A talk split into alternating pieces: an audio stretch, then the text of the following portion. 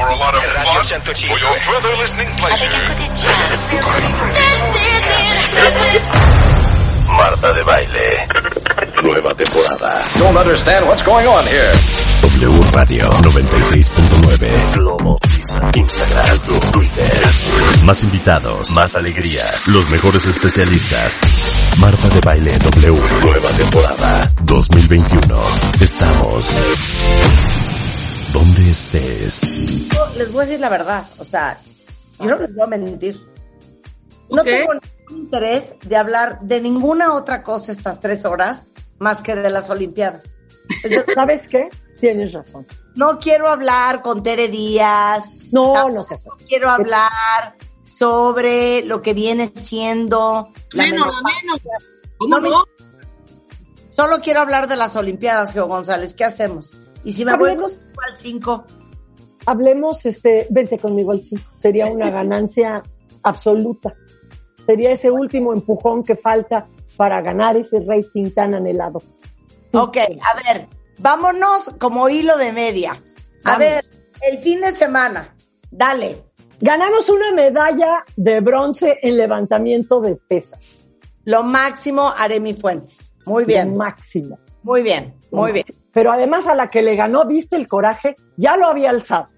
Entonces, no, no solo es estar alzando esa cosa en dos tiempos, que pesa como, como cargar a un tío borracho después de, de tus 15 años. 130. Así, peso muerto. No, y órale, y ahora vas para arriba. Y ya que la tienes arriba, te tienes que quedar quieta hasta que los jueces digan sí. Entonces la mujer carga aquello y dice, no, yo ya, ya no puedo más, lo tira y los jueces dicen, ¿sabes qué? No, échate otro, échate otro intento. Va la pobre mujer, se le cae y al caer no rebota y le pega todavía en la cabeza. No. De veras, esos jueces se habrán ido a dormir con la conciencia limpia y tranquila. No han de haber dicho así, oye, güey, creo que sí nos manchamos, caray. Qué joya. A ver, Alexa cerca del podio, Alexa Mode- Por, Moreno. por nada, por nada, por una asquerosa y vil centésima, no se subió al podio. No. Pero ella muy bien, ella muy bien. Ella muy bien. Pero además, ¿viste la velocidad que agarra para rebotar? O sea, ¿cuán- díganme ustedes, ¿cuándo se han visto en la necesidad de encarrerarse tanto para saltar en algo? O sea, ¿a los brazos de Spider-Man algún día? ¿Cuánto? ¿Tres metros? Ni eso, ni ¿Y eso. eso? ni Así eso. como para, para brincarle y caerle de sorpresa en la cama a tus hijas cuando eran pequeñas. Ni no. eso. Ni eso. De los eso. 25 metros recorre una gimnasta en salto de caballo para llegar al rebotador ese. Y de ahí hacer las cosas con gracia para caer clavada como alfiler. Lo Sí. hizo. Lo hizo. Aplausos por eso. Alexa. A ver, México sexto lugar de trampolín de tres metros con Arancha Vázquez. Es su primera, sus primeros juegos, sus primeros Juegos Olímpicos y falló nada más un clavado. Iba muy bien y un clavadillo ahí, como que se le fue, ya sabes, como los expertos. Yo lo vi un poco pasado. Siento que no pudo corregir las piernas. Un poco carpado. Lo de carpado no sé a ustedes qué les suena, pero no sé, suena extraño, pero carpado. Pero fue bueno, fue bueno. Porque quiero hablar. Ayer sí. estuve pegado todo el día, hija. A ver, Atletismo. el hombre más rápido del planeta, el italiano Lamont Marcel Jacobs. Pero viste la prueba En al norteamericano A ver, ¿qué? el norteamericano sale en falso. Antes había una salida en falso y luego decías, bueno, ahora le va. Y lo fueron quitando. Y resulta que el norteamericano le gana, no sé, algo le ganó, algo, las ansias. Y sale en falso y llegan y lo, y lo sacan de la prueba. Entonces, él no corre. Yo creo que el, que el italiano que estaba cerca de él dijo, ahora es la mía, hijo. Ahora es la mía. Ahora es la mía, hijo. Aparte, ya saben que yo me voy en un túnel, a mí me chupa el túnel. Entonces me puse Sí. a investigar de Lamont Marcel Jacobs, que nació en El Paso, Texas. La mamá era italiana, pero el papá era un afroamericano militar. Él se fue muy chiquito a vivir a Italia, creció en Roma y qué impresión que Lo nadie- amamantó una loba. Ah, no, ese, esos eran otros. Pero cumple con lo que habíamos estado diciendo. su papá afroamericano. O sea, cumple con la sangre para tener ese biotipo de la velocidad. ¿Que lo viste? ¡Qué fuerte! Qué fuerte. Aparte, monísimo, monísimo el Jacobs, ¿eh? Monísimo. Son unos brazos, pero pecho, pero nalgas, pero pierna, pero abdomen, pero, fel pero veloz. Monísimo. Estaba yo feliz. Ahora, Venga. te voy a decir quién es mi reina. Ya hasta la sigo en Instagram. ¿Ya? No puedo de amor con la tal Yulimar Rojas, Ah, ¿qué la tal? venezolana que primero rompe el récord mundial y luego rompe el récord olímpico. Ahora, la vieja mide 1,92, Georgina. ¿Y viste el largo de, la- de las piernas? Les tengo Ah. que decir piernas porque el otro día escribió uno y dice, ¿por qué les dices patas? Bueno, porque tiene usted razón, no le tenía que decir patas, pero bueno, las piernas le salen casi de las axilas. Es fuerte. Era impresionante, era lo que le decía Marta. Levanta la pierna y claro, o sea, No, este es de salto de longitud. por eso. Este salto, salto, salto triple. Salto ¿no? Que triple. además, que además el salto triple es dificilísimo.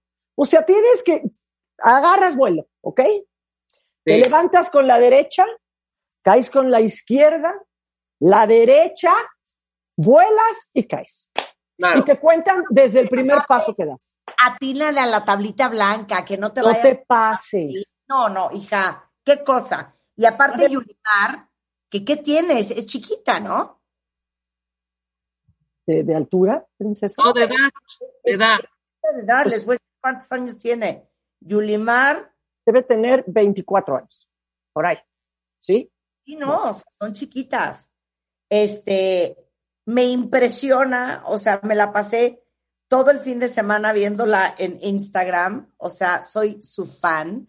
No puede ser las muecas que hacía, este, hacía muecas, caras. Además va a saltar y cuando sabe que le está enfocando la cámara, siempre o, o hace como que está cantando, ahora porque no hay público, pero siempre le piden al público, las que saltan longitud, eh, salto triple, eh, salto de altura o jabalina, siempre le piden al público que empiece a aplaudir, aplaudir, aplaudir, aplaudir cuando ella salta.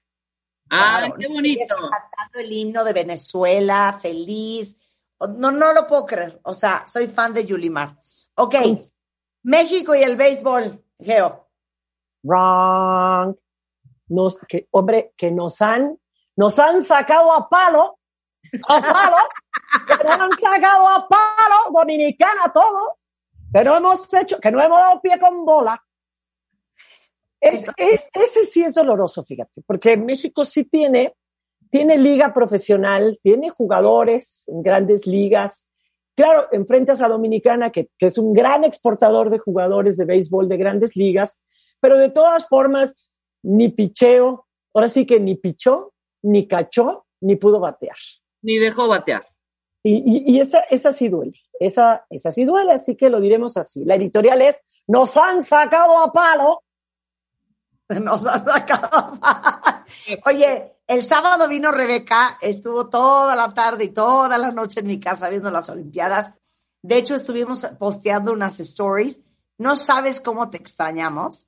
Ah, Esa noche vimos toda la final de natación. Uf, O sea, el 4x4 de mujeres, el 4x4 de hombres. el mixto, ¿qué te parece el mixto? El mixto me Es parece una maravilla. más espectacular que hay. Porque además todos empiezan a hacer su estrategia, ya sabes, como en los equipos, ¿no? No, que vamos a una kermés, que es que, es, que salto con costal por equipos. Órale, ¿quién va primero? Marta. No, Marta no. Marta se va a caer. Mejor Rebeca. Bueno, pero que cierre entonces Marta, porque es buena. Entonces, así hacen un poco la estrategia. Son dos mujeres y dos hombres, y cada equipo hace la estrategia que quiere. Pueden empezar una mujer, luego un hombre, una mujer y un hombre. O primero las mujeres y luego los, como quieran. Y Estados Unidos decidió cerrar con, con el hombre en el, en el estilo libre, porque además uno lo hace de dorso, el otro lo hace de mariposa, el siguiente relevo de dorso y el otro cierra de croy. Entonces, pues decidió que cerraba el hombre y cuando ves y dices, a este ya le sacaron media alberca. Es que no lo puedo creer, porque aparte te voy a decir, el que nadó mariposa les dio una ventaja impresionante Y ahí va la tercera y ahí va y caga todo. Ahora, Oye, tú, de velocidad ¿y en tú el de agua, juegas? De caga todo. en el agua, ¿cuál será el, cómo se llaman? O sea, es, eh, obviamente, ah, porque Dorso es de espalda. y de espalda, mariposa, ¿cuál es Sacas la las, las dos manos al mismo tiempo y haces patada de delfín. No, la más pecho, fuerte, o sea, Pecho es rana. Pecho es de rana. pecho? es a la que más velocidad alcanzan es con mariposa, ¿no? Por el- No, es el estilo libre, el crawl, el que todos Sí. conocemos, el Déjame, alternado. déjame hacer un apunte al estilo libre, que yo también, evidentemente, tenía ese pensamiento. Marta, que se ha aventado todas, las- es súper pro en todo este rollo y sabe los nombres y los, todas las historias detrás de los atletas, cuando dice, ah, perfecto, es freestyle, entonces podrán escoger cualquier movimiento, pecho, mariposa. ¿no? Ser, Juan se volteó y dijo, a ver, mi amor, ¿de qué hablas? Freestyle scroll. no, fíjate que Marta tiene razón. Ah, mira, a ver. Es conocido el estilo libre, pero como este es el más veloz, ¿quién carajo va a escoger de perrito? Si lo que se trata es de llegar rápido. Pero podrían escoger mariposa. Podrían escoger mariposa, pero, pero en, en realidad ya quedó como un genérico. Estilo libre, pues todo el mundo escoge ese porque está perfeccionado, porque es el que vas más rápido y pues porque tiene esa técnica. No tendría sentido escoger uno más lento.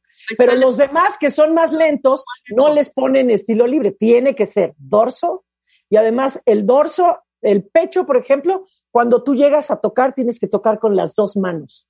Sí, El, el crawl, el estilo libre, por ejemplo, tú puedes una mano o el dorso una mano. Claro. Pero en, en pecho tienen que ser las dos manos igual que en mariposa. ¿Qué tal? Yo aquí en el Zoom haciendo perfectamente la abrazada. Muy bien. Puedo creer Caleb Dressel. Wow, Caleb Dressel, que se llevó cuatro medallas de oro. Caleb. estilo libre, en relevos. Este, bueno, fueron seis, cinco medallas en total. Hay uno No en el que no lo meten en el. ¿Eh? ¿Sabes qué? Sí. No puedo creer el cuerpo de los nadadores. Es más, te voy a hacer a ti, Geo, y a todos los cuentavientes la pregunta que hice el sábado en mi casa. sí. Si pudieras, ¿cómo lo digo? Cooperar. Darte, darte Sí. una disciplina, ¿cuál te darías?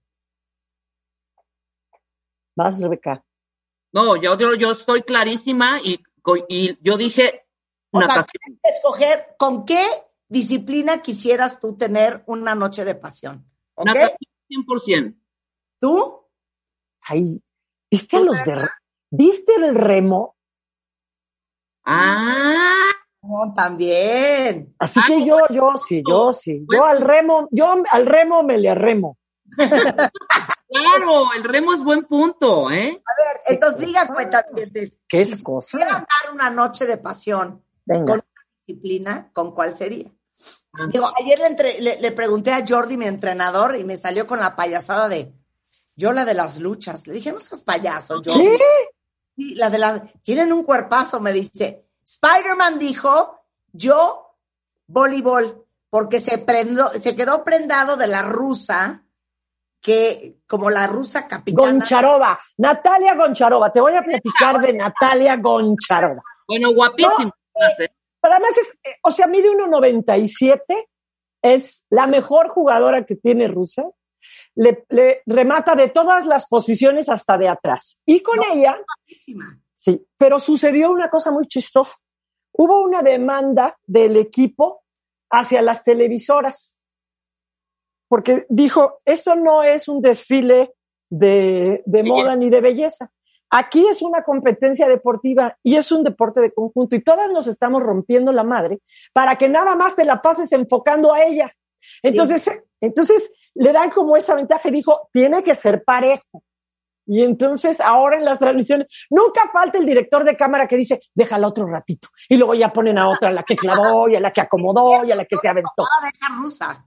Pero no la dejan de enfocar. Y bueno, ahora ya está más balanceado, pero, pero ahí tuvieron un argumento y lo ganaron. Y además lo tienen, porque decían, bueno, aquí estamos por deporte y si nos van a hacer virales y nos van a, este, a poner el reflector, pues no lo merecemos todas. No nada más el, el, el Spider-Man, director de cámaras, que se enamoró de esa, de una vista, teniendo a la de baile, y entonces no la dejaba de, de enfocar. Pero sí, es, es sorprendente la, belleza de esa jugada. Chiquita, tiene como 19, 20 No. años. Los llegó a tener en alguna época, mi querida. ¿Cuántos años Este, tiene ahorita? ahorita tiene 30 años. Ah, ya tiene 30. Juan nos dijo Ay, ¿qué, mal. tal, ¿Qué tal? Esta parece como tía. Ay, no, mijita, ya tiene 30. Qué bárbaro. ¿Qué pasa? ¿Qué Juan pasa? nos dijo mal, porque ¿Qué Juan, pasa, cara? vean a la rusa, tiene 19 años. No, así la de él. Con los de natación. Georgina Remo. Remo. se dice aquí, yo con las de atletismo. Sí, las de, las de velocidad o las de steeplechase o las de maratón, porque atletismo ya dijimos. Mira, Sí. Doris Leal dice, yo coincido con Geo, los de remo, wow, porque aparte no están depilados. Oye, Ah, caray, ella fue más observadora que ayer yo. me decía, Vicente, mi maquillista y amigo, me decía, no, hija, yo con los de clavados. Y yo le decía, cero. Yo, esta noche, Juan se puso furioso, esta noche, con el que me digas de natación. No puedo creer esos cuerpos. No puedo creer la estatura. La estatura de los nadadores. ¿Eh? Pues Michael Phelps, o sea, Michael Phelps, además de lo alto que era, que es, pues, eh, era muy patón y muy manón. Y eso eh, le da una ventaja para el deporte, que son como aletas y además como remos las manos. Oye, Geo, una desarrollas mucho la espalda con la, con la natación. Bueno, con todo, pero te voy a decir, tu maquillista y amigo, por cierto, tiene razón. Los clavadistas de tres metros, no los de 10, los de tres metros, son de los que mejor cuerpo tienen, más balanceado. Bueno, los ingleses, qué monada. Aparte, viste que, que el Daily, sentado viendo las Olimpiadas con su Tejiendo, con su tejido. tejiendo. Tejido. No, qué joya. Ahora, te voy a hablar de otro cuero que ayer me tenía con el Jesús en la boca, que es este hombre, mm, ay, el italiano en salto de altura, que se llama se llama Gianmarco Tamberi. Tamberi. O sea, no lo puedo creer, qué monada. Pero además lo que, lo que se vivió, de oro con el catarí. Exacto. Porque empiezan a saltar, a saltar, a saltar y llega un momento en que solo quedan ellos dos y tienen exactamente el mismo número de saltos, el mismo número de distancia saltada y el mismo número de, este, de penalizaciones, de saltos fallados. Entonces, ahí la regla permite que tú les digas a los competidores, oigan, aquí se otorgan dos medallas. O sea, no le tienes que decir que tienes dos medallas, pero les dices, ¿quieres seguir? Entonces hay una toma en donde el juez los llama a los dos y les dice, ¿quieren seguir? Y los dos así como que se voltean, sobre todo el catarí, se voltea a ver, eh, Mutaz esa Basorjin, se voltea a ver como diciendo, ¿cómo que si quiero seguir? Dijo, pues si a eso vine, ¿cómo que si quiero seguir? ¿Qué otra cosa hay? ¿Hay algo en Netflix? Y entonces el juez le dice, a ver, que si a la regla dice que ustedes pudieran decidir quedar empatados. Y entonces le dice el catarí, a ver si entendí bien, los dos podríamos tener medalla de oro. Y les dice, sí. Y entonces el catarí voltea a ver al italiano y el italiano da un paso para atrás y dices, ¿qué va a hacer? ¿Se va a ir a saltar? Es nada más para extenderle la mano y decirle, ven a mis brazos, hijo, porque somos medallistas Claro. Claro, qué joya, una joya de momento. Y luego, La pregunta aquí sería, Marta, si tú te encuentras en la misma condición con Rebeca Mangas, ¿aceptarías el empate? Piénsalo bien. 100%, 100%. Claro, ya llegamos hasta ahí, ya, ya para qué más. No falta el pesado de, no, mira, yo prefiero solo, vamos a volver a saltar. Sí, no, no, no, no, por supuesto, venga mano. Además, Oye, buen yo he tenido una duda durante toda esta Olimpiada y las anteriores y todo este rollo. Sí, Todos estos que se depilan, los nadadores, los clavadistas, el vello, el vello, el pelo, ¿es algún factor para que o te quite velocidad, o te estorbe, o, o, o el sudor? ¿Es algo? sí, sí. si no tienes vello, ofreces, parece mentira, pero ofreces menos resistencia al agua. O sea, no es lo mismo ver nadar a un oso polar peludillo que a un delfín con esa piel de delfín. Sí, claro, ¿Estamos? claro, claro.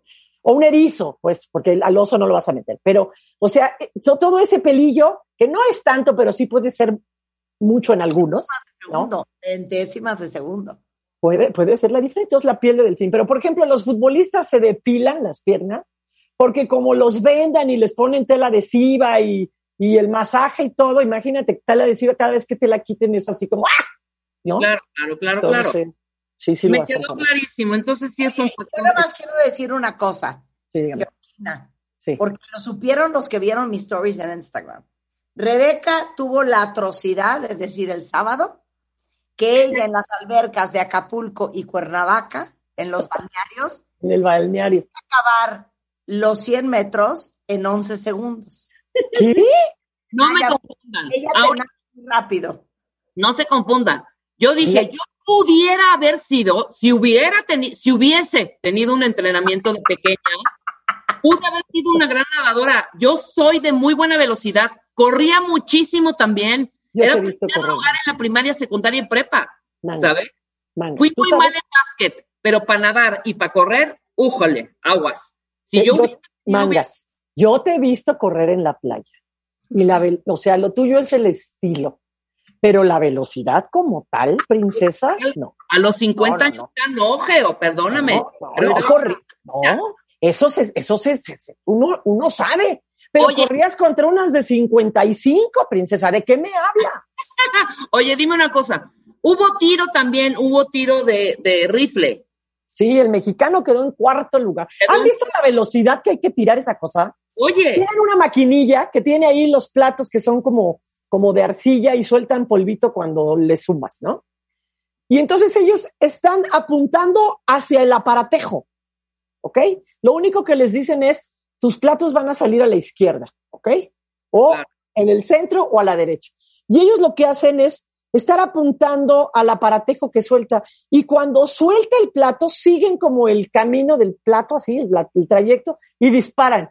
Y si sale el polvillo, pues ya le, le, le o no. Pero qué velocidad, qué puntería. El mexicano llevaba 19 aciertos de 19 platos soltados. Y ya después, pues se nos fue, se nos fue ponchando. después se lo echaron al plato, literal. Por ahí decían, oye, ya si no ganamos en balazos, ya estamos cañón, ¿eh? O sea, neta. Oye, podemos comentar las nadadoras. No puedo creer la velocidad de las australianas, qué joya. Y fíjate que ahorita que estabas preguntando lo de los pelos, yo creo, Georgina, a reserva de que tú me corrijas, que pasa lo mismo con las chichis. Obviamente las nadadoras, porque usan tanto el pecho y los brazos, pues se queman la grasa de las chichis, entonces son planas todas. Pienso, no podría uno avanzar igual con una copa triple D sí. a una copa A. Efectivamente, es la resistencia que le llaman. Claro. Lo mismo la resistencia al aire. Claro. Entonces, una chona no podría nadar igual que una plana. Aquí no sé qué, qué pudiéramos plantear, si el deporte escoge el cuerpo o el cuerpo escoge al deporte. Eso yo pues, Yo sí he visto que, por ejemplo, todo lo que tiene que ver con atletismo, los cuerpos que son más andróginos son los que son más veloces. O sea, cuando no tienes, no eres tan ancha de cadera. Entonces, se puede dar este, la velocidad, ¿no? Pero tienes que reforzar el muslo, la nalga, el abdomen, etcétera, etcétera. Entonces, no sé si los cuerpos andróginos son ideales para la natación o a raíz de que practicas natación desde muy chica, tu cuerpo se hace también un poco andrógino. Sí creo que tiene que ver, bueno, si hay genética quienes nacimos para ser chichonas. Sí.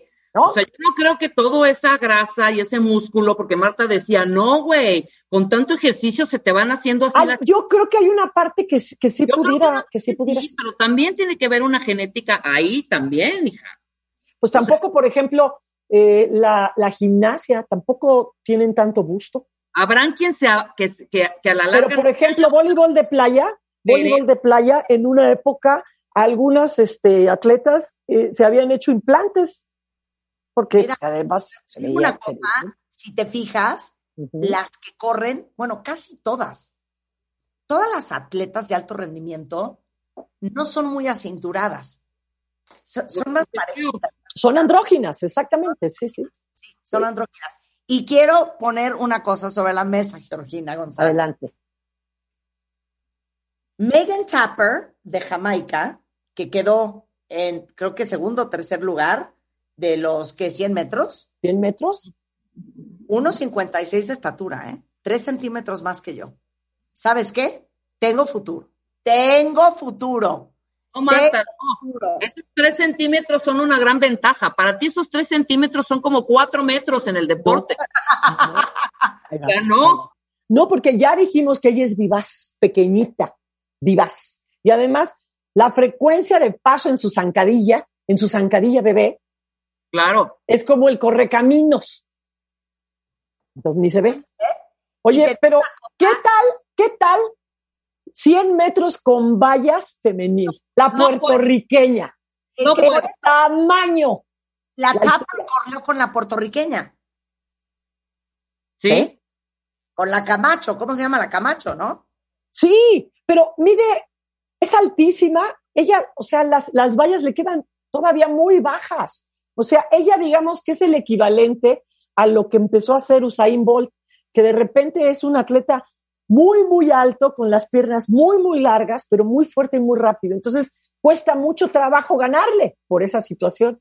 Y así de impresionante se vio la, la puertorriqueña, que además en el discurso al final, en la entrevista, me encantó, porque dijo, lo que yo, yo tengo muchos años haciendo esto y lo que yo estoy haciendo va a inspirar a muchos niños y sobre todo niñas en mi país, en Puerto Rico. Eso es preciso. Yasmín Camacho Quinn. Oye, ahora, Vale. voy a El decir que yo no, no, entiendo. ¿Para qué charco de agua? Sí, ¿para qué el charco de agua, Georgina? Pues porque antes se hacía, digamos, fuera del estadio. Era como, como la carrera campo traviesa, por decirlo algún- de alguna manera. Pero para homologar los récords, para este, poderlos medir mejor, lo metieron al estadio. Entonces dijeron, bueno, pues que hay algunos obstaculiquillos y le ponemos la, la fosa. Nos moríamos de risa, Rebeca y yo.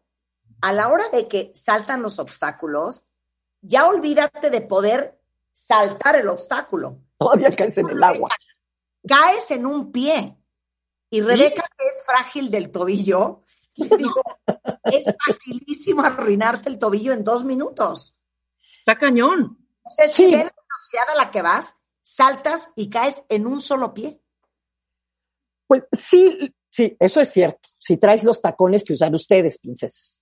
Pero si, si traes tus spikes, tus tenis, si te has- tú tienes dominada la mecánica del- de la carrera, es muy difícil que te pase. Ahora, cuando tú saltas ese obstáculo y vas a caer al agua, el agua tiene como una rampita hacia arriba para que tú no te lastimes, o sea, para que no caigas en plano, sino Sí, que claro. caes en una rampita hacia arriba, para que eso también te ayuda. Pero se mojan los tenis. Ahora corre supuesto. tenis mojado. y, y a veces caen encima de eso, caen en la, en la mera agua. O sea, Ok, quiero que me expliques otra cosa que no termino de entender.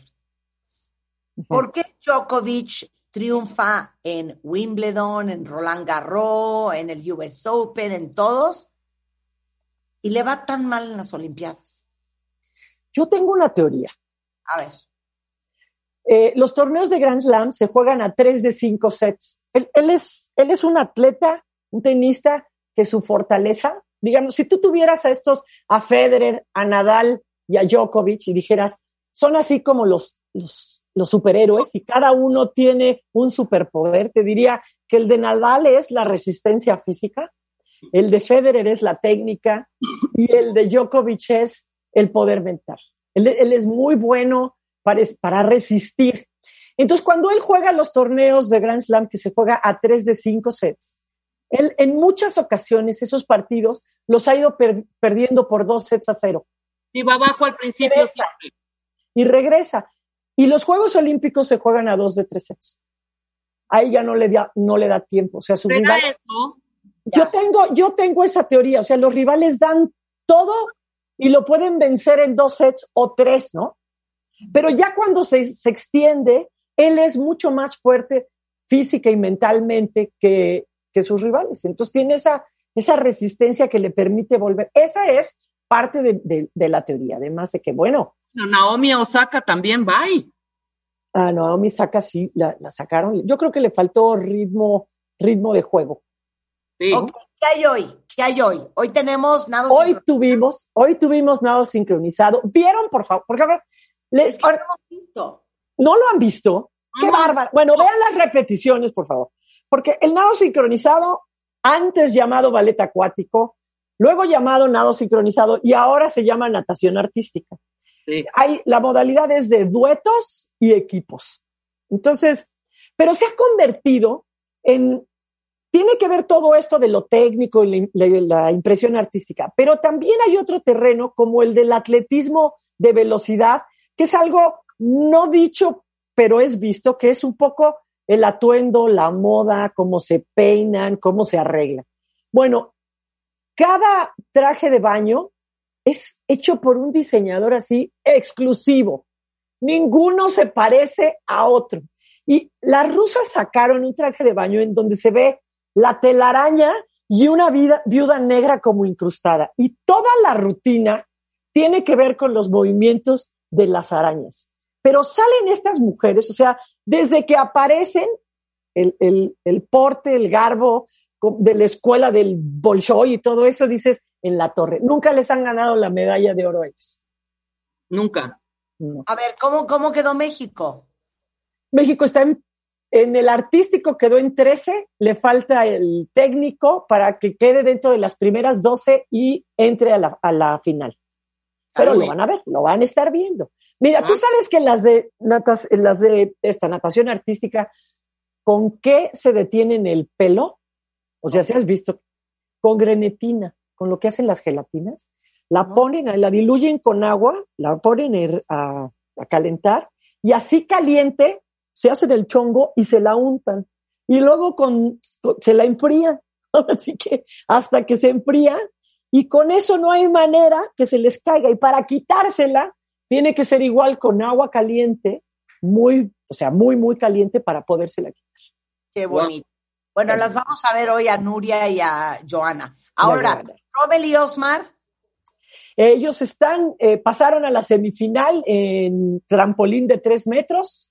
Eh, fue primero las eliminatorias, semifinal, y de ahí para tratar de clasificar a la final del trampolín de tres metros. ay, qué emoción. Ok, que Simon Biles siempre sí la barra de equilibrio. Es, ¿Qué es, es posible que sí, ya avisaron que va a estar en la barra de equilibrio. Ese es uno de los, eh, no es tan fuerte, digamos, en ese aparato, pero es en donde más alto grado de dificultad maneja. Entonces, cuando tú pones un grado de dificultad altísimo, aunque falles, te da una calificación muy alta. Claro. Entonces, yo, yo creo que va, va- va a regresar, quiere una medallita, no Si se ya quiere ir se a hacer- retira, pues se retiró, perdóname, o sea, lo Pues que es que mira, no, no, no, tú, tú puedes, tú llevas suplentes, precisamente para eso. Pues si sí, alguna de ellas no nos puede, metamos en equipos, o sea, no jodáis, hombre. no, pero, pero eso está dentro del reglamento. ¿Por qué tan envidiosa, este manguitas? Tú no eres así.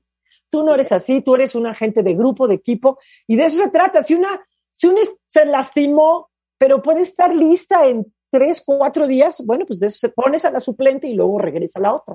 Está bien, pregunta, ¿Por qué nadie ha dicho que Rommel Pacheco es una monada? Ay, una no, monada. lo hemos dicho. Además estuvo en los realities, es este, es muy simpático, Yo lo Ya sigo es, en sus redes, es guapo. Ya es diputado. Además ya es diputado, ¿eh? ¿Eh? Ya es diputado en, en Mérida. Ganó la elección para ser diputado. No se está quieto nunca.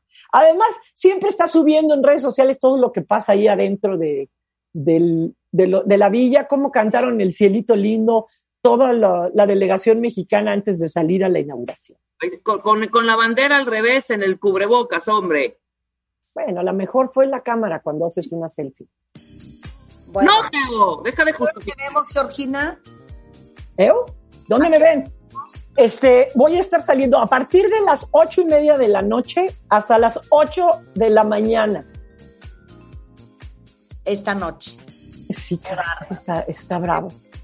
Está bravo el asunto. Bueno, nos dan así unos lapsos como de dos horas, descansas, luego regresas y así.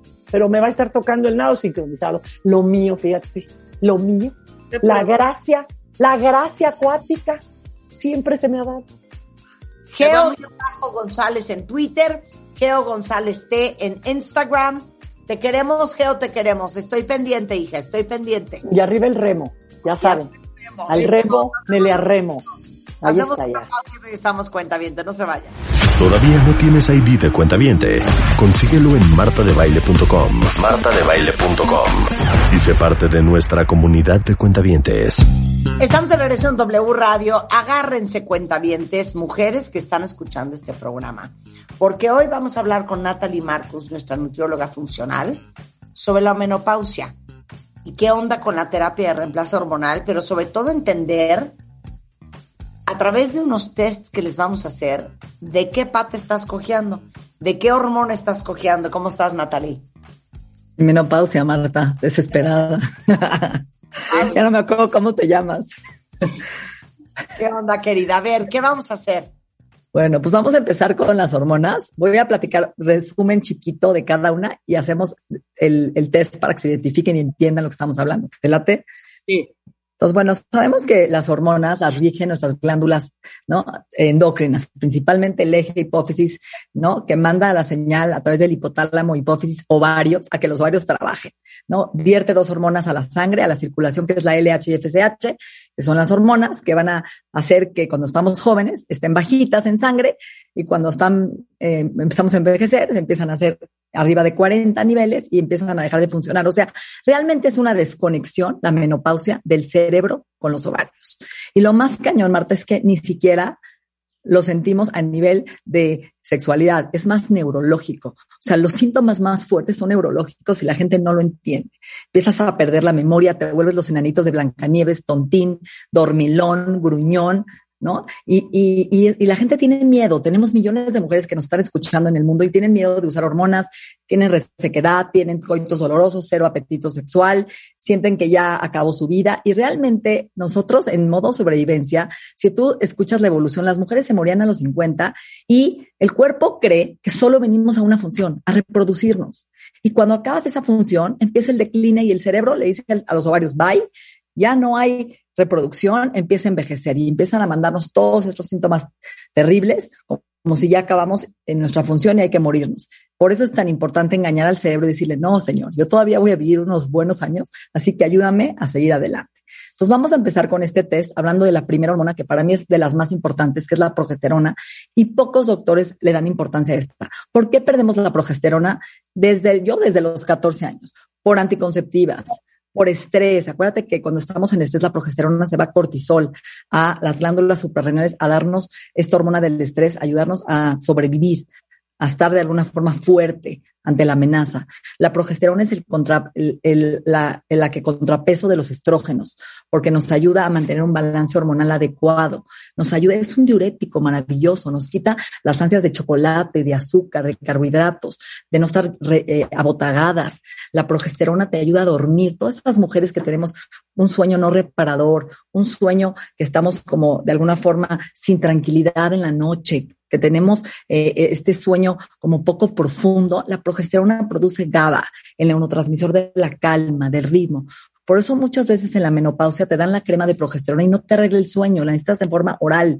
Tomar 100 a 200 miligramos mínimo en cápsula para que llegue profundo a metabolizarse en el hígado y que te duerma y que te olvides de todo. Entonces te da paz, te sientes pacífico con la progesterona, te da, te sientes joven, alegre, cariñosa. Por ejemplo, a mí cuando me falta progesterona hay muchas mujeres nos sentimos más agresivas, mucho más este, enojadas. Entonces la GABA nos, nos calma, nos da este, esta tranquilidad, nos ayuda a quemar grasa, nos ayuda a construir, a construir hueso y músculo también y ayuda a, a producir lo que se llama lipólisis, la quema de grasa y ayuda a los vasos sanguíneos también a mantener la presión arterial baja. Entonces la progesterona la perdemos desde los 14 años. He visto mujeres en la adolescencia con síndrome premenstrual terrible, con migrañas, por ejemplo, acné, sí, problemas de fertilidad, gente que se ligó, por ejemplo, tiene baja progesterona y se pierde porque los ovarios la producen principalmente desde los 35 años. Entonces se llama perimenopausia. Y empezamos a tener la primera pérdida hormonal, que es la progesterona. Entonces vamos a los, al, test, ¿te parece, Rebe? Venga. los tienen que poner nunca cero, así que saquen el lápiz. Leve uno, dos poco, frecuente, tres y cuatro siempre, ¿ok? Entonces, acuérdense, del uno al cuatro. Mis pechos son grandes, estoy nerviosa y agitada, me siento ansiosa, como que necesito azúcar mis M&M's, duermo ligero y no descanso, mis pechos se inflaman y me duelen antes de mi periodo menstrual o tomando hormona, como que se sienten grandes, doble talla, tres tallas antes de la regla. Mi vientre bajo se inflama antes de mi periodo o tomando hormonas. Me siento agresiva, irritable antes de mi periodo o tomando hormonas. Pierdo el control de mí misma antes de mi periodo. Tengo reglas muy abundantes con coágulos y reglas dolorosas hasta migraña. Ok, estoy en un hoyo en cuanto a progesterona se refiere. Sí, ¿verdad? Yo toda mi vida, Marta, a mí me cambió mi vida, toda mi vida. Si no tomo en la noche, no duermo. Ok. Qué fuerte. Es la mejor, es la mejor, es la mejor. Yo la amo. Te juro, te quita el acné, te pone de buenas, te quita la agresión. No, la amo. ok. ¿Qué onda con eso? ¿Cómo fue el test? La progesterona viene de, viene de camote. A ver, ¿cuánto saliste tú de calificación? Si sacaste menos de 10, estás adecuado. Si sacaste de 11 a 20, posible deficiencia. Arriba de 21, deficiencia. ¿Sí? Pues es que mis pechos son grandes, ¿qué, qué, pongo? ¿Cuatro? Sí. sí. ¿Cuatro? Porque probablemente tienes más estrógenos que progesterona y te han crecido con la edad. 12, este, 16, no, hija, 20. ok, es, Ahora, hay dos rangos, en la, en la premenopausia y en la posmenopausia. ¿Sí? ¿32? Ok, arriba de 9 en la posmenopausia es totalmente deficiencia. O sea, cuando, si estás ya en la menopausia y tienes menos de 4, satisfactorio. Arriba de 9 ya estás totalmente deficiente en okay, progesterona. No cunde el pánico porque en martadebaile.com pusimos el test. Exacto, exacto. Y se va a quedar. No tan rápido en las siguientes que vienen porque son Ok, voy más despacio. Uno tal, dos tal. Va, ok, ok. Va, sí, va. Entonces ya acabamos con la progesterona y entendimos que es una hormona que se produce un poquito en las glándulas suprarrenales y en los ovarios. Es nuestro, eh, nos, nuestro nos hace feliz. Nuestro calma, ritmo, felicidad y las mujeres, también los hombres la pierden, ¿eh? después hablaremos de hombres, pero hoy estamos con la mujer. Ok, entonces vamos con la segunda hormona también maravillosa, que es la testosterona. Esta es la hormona masculina que también las mujeres la producimos, también en las glándulas suprarrenales y también en los ovarios. ¿Nos ayuda a qué? Híjoles, nos da este poder, esta fuerza, ¿no? Realmente nos ayuda a estar física y emocionalmente fuertes, a aguantar los cambios, los trancazos de la vida, nos ayuda a bajar el colesterol, es un antioxidante para las arterias, no deja que se pegue el colesterol en las arterias, es una hormona que ayuda a la formación de músculo. ¿Cómo están los adolescentes? Fuertes, musculosos, hot, quieren líbido en el cielo, ¿no? Apetito sexual high, así es la testosterona. Te sube tu apetito, tu capacidad de tener un orgasmo, no tardarte, te hace que estés fuerte, con colágeno en la piel, que no tengas arrugas. Sobre todo, ¿has visto a estas mujeres que empiezan a arrugarse del bigote, como la piel delgadita? Como papel es falta de testosterona.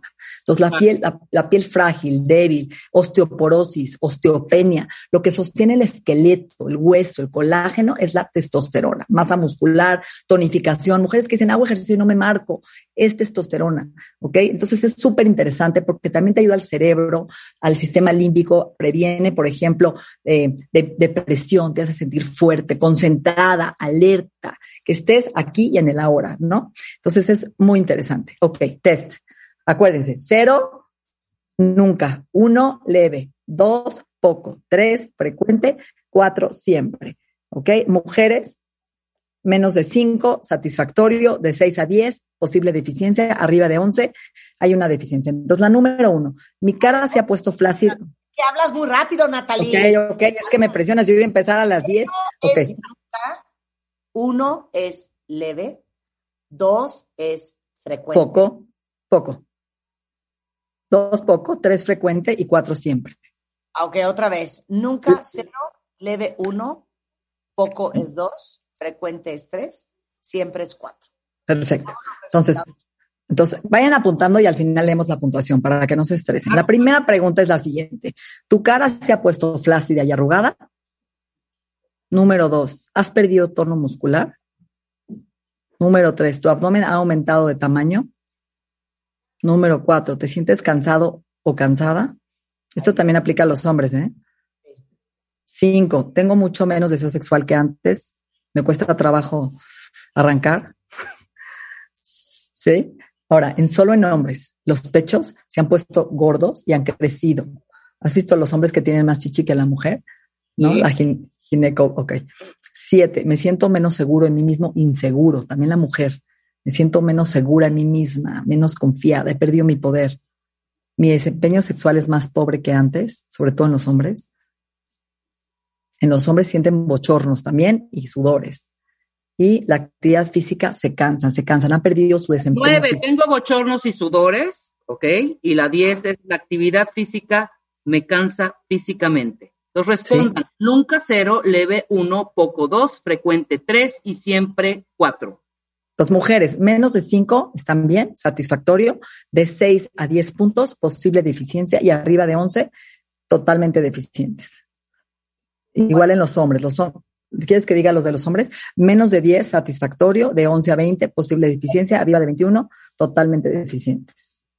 ¿Cómo se puede suplementar? ¿Quieres que hable un poquito? Bueno, la progesterona se puede suplementar en crema, en óvulos de progesterona como supositorios vaginales y también en forma cápsulas. Y los hombres, la testosterona se puede suplementar en inyección, en pellet, que es como un globulito de homeopatía que se pone en la cresta ilíaca, que dura entre tres y seis meses. Ahorita sí que hablamos de los tratamientos y en crema. ¿Ok? Ahora, hablemos de, dime, ¿te falta también testosterona? a mí me falta testosterona. De ah, ya sé, ya sé. Qué maravilla de hormona. Yo me muero sin ella. me da pavor meterme testosterona. Ahorita hablamos de eso, ahorita hablamos de si quieres de, esos miedos. Podemos hacer una pausa y regresando hablamos de si nos falta hormona de crecimiento, tiroides, hormona tiroidea y estrógenos. Estrógenos. No se vaya. Síguenos en Instagram, Marta de Baile. No te pierdas lo mejor de Marta de Baile, dentro y fuera de la cabina. Estamos donde estés. Estamos de regreso en W Radio estamos hablando con Natalie Marcus, nuestra nutrióloga funcional, sobre la menopausia. Les estamos haciendo unos tests para saber a grandes rasgos de qué pata están cojeando, de qué hormona probablemente tengan deficiencia. Ya hicimos el test de progesterona, ya hicimos el test de testosterona. Ahora vamos a hablar de cómo estamos de hormona de crecimiento. Va. Entonces, la hormona de crecimiento la vamos perdiendo a partir de los 50 años en adelante y se ve muy bien cuando empezamos a sentir como que la ceja empieza a tener menos vello, se empieza a caer, sí, como las facciones de la cara, se empieza a colgar el ojo, la bolsa de ojo, empezamos a perder esta tonificación muscular, porque la hormona de crecimiento, como le dice su nombre, es la hormona antiedad, que nos ayuda a mantenernos jóvenes, sanos, fuertes. En el hombre es mucho más fácil de identificarla porque empiezan a tener impotencia sexual, deficiencia en la erección, por ejemplo. La mujer, en, la, en cuanto a la hormona de crecimiento, se ve mucho más arrugada, ¿sí? Eh, que pierde toda esta tonificación de la piel, la piel seca, la piel arrugada, cansado, poco performance, desempeño en el ejercicio, lo que aguantaba antes ya no lo aguanta, ¿sabes? ¿No? Mucho más canoso, ajá, exacto, canas, del pelo delgado, el pelo como mucho más, eh, como sin brillo, sin, sin volumen, ¿sabes? Tanto en hombre como en mujer, hasta empiezan a perder pelo en la cabecita, en medio acá las mujeres y los hombres. ¿Has visto como este huequito que tienen arriba? Ese, ese mero. Entonces es interesante porque sienten mucho más flacidez. Entonces vamos al cuestionario, ¿les parece? Entonces recuerden anotar. Entonces vamos a empezar. Pregunta número uno. Mi cabello se ha adelgazado. Cero, nunca. Uno, poco. Dos, frecuente. Tres, siempre. Cuatro, perdón, siempre. Mis mejillas están caídas y hundidas. Cero, nunca. Uno, leve. Dos, poco. Tres, frecuente. Cuatro, siempre. Mis encías están encogiendo. Cero, nunca.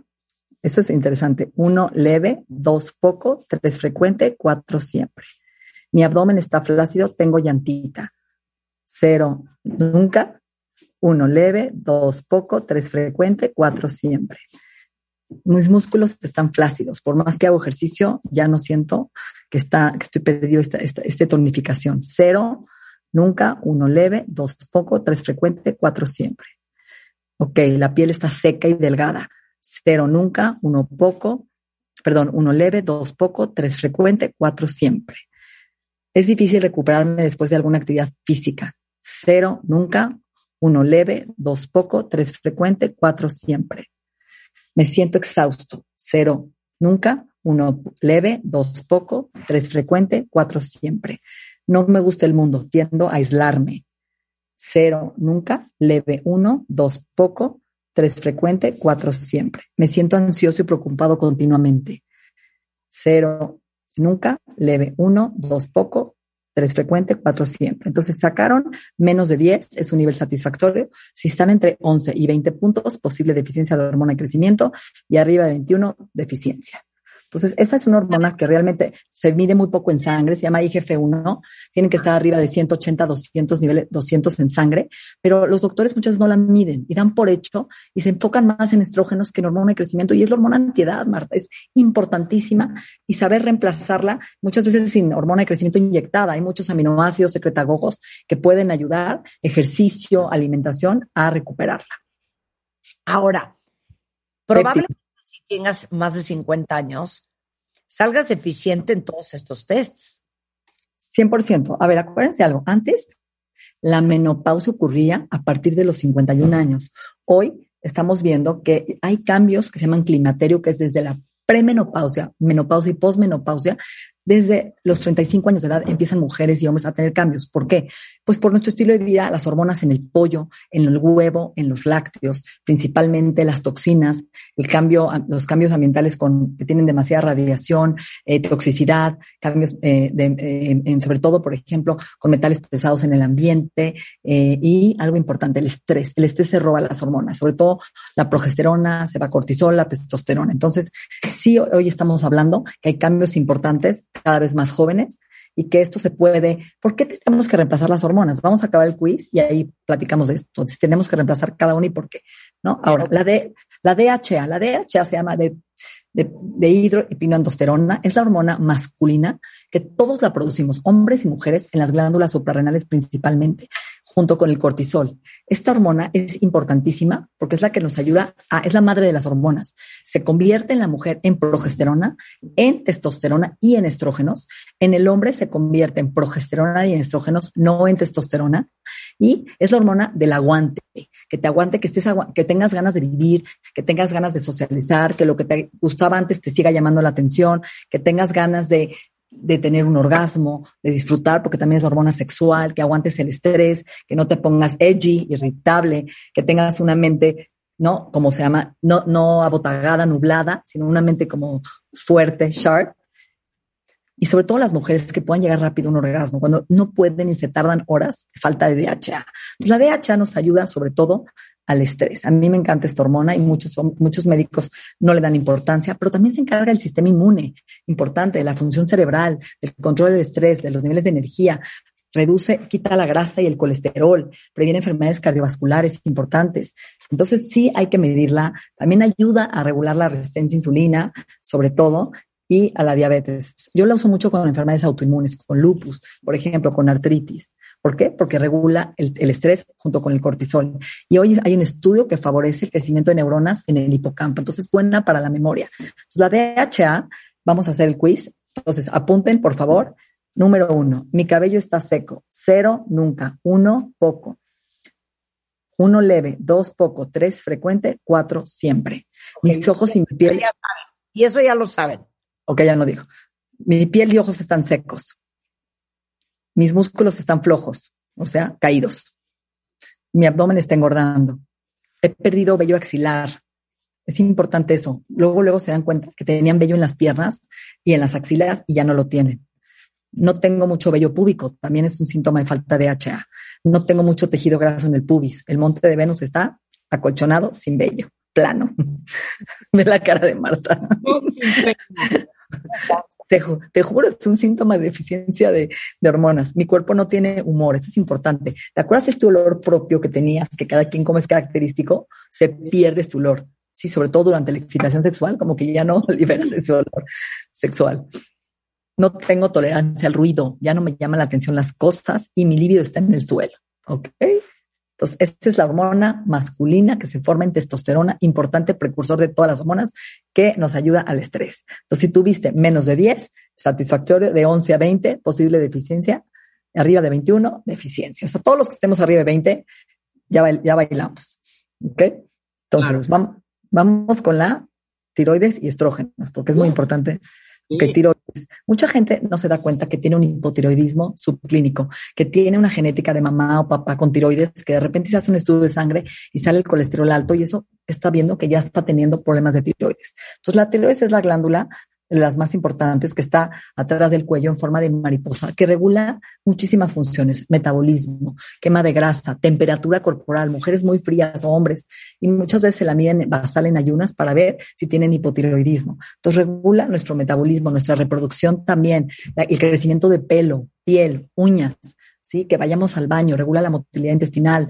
Por ejemplo, estreñimiento tiene que ver con tiroides, ¿sí? Ayuda a la mente, a la memoria, es un antidepresivo, es importantísima la testosterona, la tiroides. La gente cree que la tiroides es para enflacar. No es cierto. Es la glándula maestra que regula metabolismo, temperatura, mente, reproducción, ¿sí? Piel, la piel seca. Entonces vamos a las preguntas importantes de la tiroides. ¿Sí? Número uno. Soy sensible al frío, mis manos siempre están frías. Súper síntoma de, de tiroides alterada. Tengo pelo o seca seco y muy delgado. O sea, el pelo ya perdió, ¿no? Ese chino bonito está seco. Número tres, en la mañana mi cara y mis párpados están hinchados. Eso es importantísimo. Amanezco, aunque no tome soya o sal, están abotagados los párpados, los ojos hinchados. Número cuatro, subo de peso fácilmente. Me cuesta trabajo bajar de peso. Número cinco, siempre, tengo la piel seca. ¿Sí? Número seis, importante, me cuesta trabajo levantarme por las mañanas. Número siete, me siento cansado y más cuando ya he descansado y aún cuando estoy activo. O sea, siempre están cansados, aunque hayan descansado, aunque hayan dormido un sueño de siete, ocho horas, siguen sintiendo cansancio en el día. Viven estreñimiento. La número ocho es importante, es un síntoma de hipotiroidismo. Tengo estreñimiento. Nueve, mis articulaciones están rígidas en las mañanas. Y la diez, siento que estoy viendo en cámara lenta. Es una pregunta importante. La mente ya no está tan ágil y tan rápida. Os recuerden, Cero, nunca. Uno leve, dos poco, tres frecuente, cuatro siempre. Arriba, abajo de 10 es el nivel normal, satisfactorio, de 11 a 20, posible deficiencia, arriba de 21, deficiencia por completo.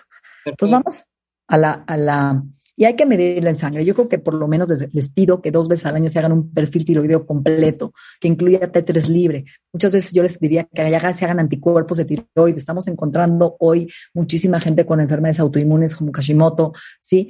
Y que no lo saben. Mídanse anticuerpos, aunque sea una vez al año, y vean cómo están. Ok, vamos con el estrógeno que tiene que ver claramente con la menopausia, ¿no? Entonces sabemos que el estrógeno es la hormona que nos ayuda a la pérdida de grasa también, a la lubricación. Ojos secos, piel seca, la mente seca, todo seco, vagina seca, es falta de estrógenos. ¿ok? Nos ayuda a dar energía durante el día, nos ayuda en el ejercicio, reduce el colesterol malo, ayuda al colesterol bueno, previene infarto, o sea, que ayuda a las enfermedades cardiovasculares. ¿Por qué los hombres tienen más infarto que la mujer? Porque el hombre tiene menos estrógenos. La mujer tiene estrógenos y eso nos ayuda a protegernos de enfermedades cardiovasculares. Pero en la menopausia bajan los estrógenos y nos exponemos a tener alguna enfermedad cardiovascular, presión alta, colesterol malo. ¿ok? Placa en las arterias, etcétera. Entonces nos da vitalidad, nos da vida los estrógenos, ¿sí? Nos ayuda a tener los pechos firmes, no caídos, nos ayuda también a la tonificación, a estar de buen humor y sobre todo a no estar deprimidos, ansiosos, angustiados. Entonces es una hormona importante porque trabaja a nivel neurológico, memoria, estado de ánimo, ¿sí? sueño, temperatura. Entonces vamos a principalmente a los síntomas, ¿les parece? Pues recuerden, cero, nunca, leve, uno, dos, poco, tres, frecuente y cuatro, siempre. Número uno, estoy perdiendo pelo en la parte superior de mi cabeza, otra vez, deficiencia de estrógenos. Estoy adelgazando y tengo arrugas verticales en los labios, acá. Siento como que la piel se ha adelgazado y empiezo a arrugarme más que nunca. Mis pechos se colgaron, ya no están firmes. Empiezo a sentir vello en la cara. Mis ojos están muy secos y se irritan fácilmente. Tengo bochornos, sofocos, calores. Me pongo, tengo frío, me pongo 20 capas, luego me las empiezo a arrancar, ¿no? Y sudo en la noche. Me tengo que destapar. Número siete, me siento cansada constantemente. Ocho, estoy deprimida. Ataques de ansiedad, ataques de pánico, palpitaciones, angustia, taquicardia. ¿Sí? No necesariamente es depresión, son cambios como de humor.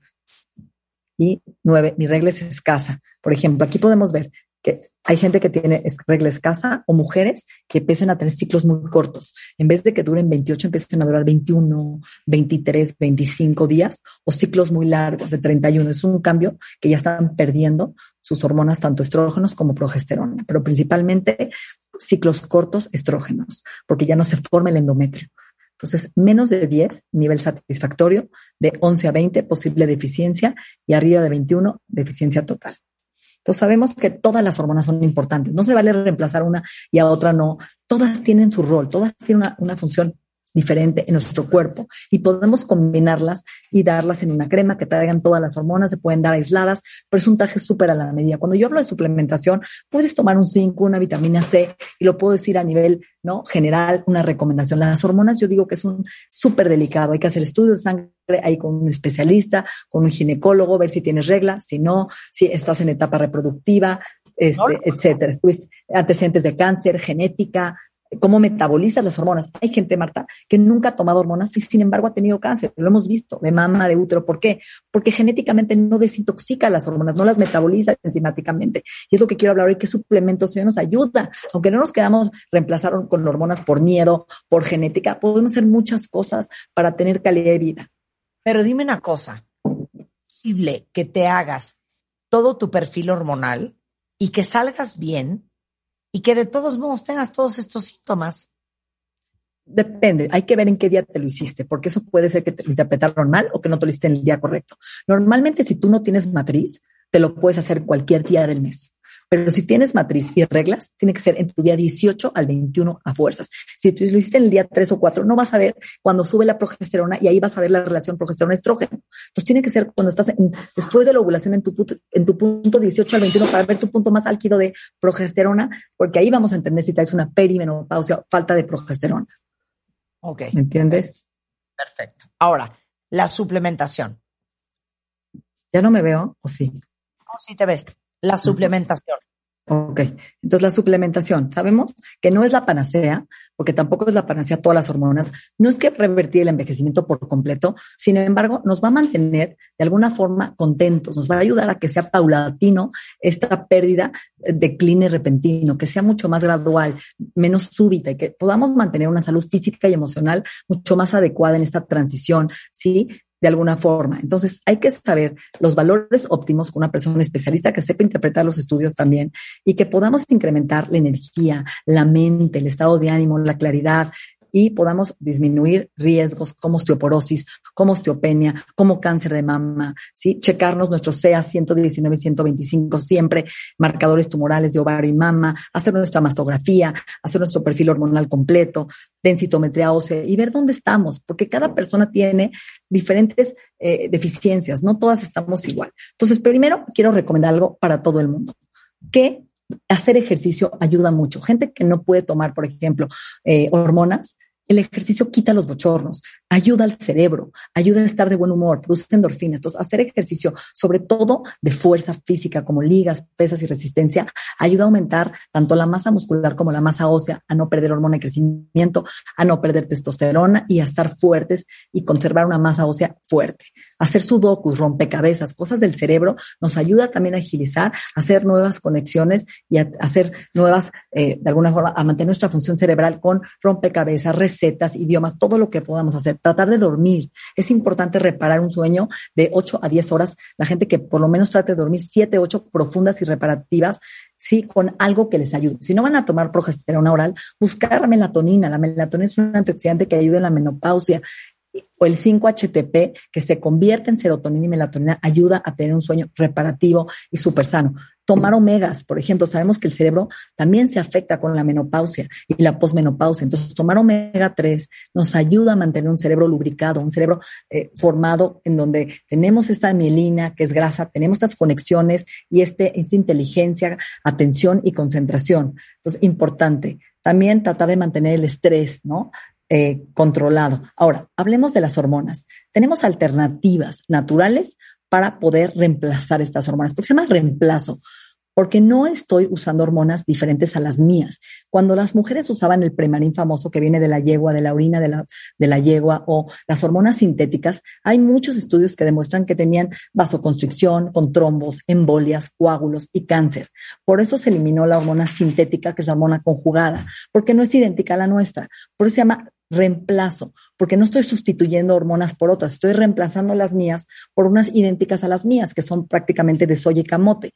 Estas se pueden encontrar en crema que se llaman Biest.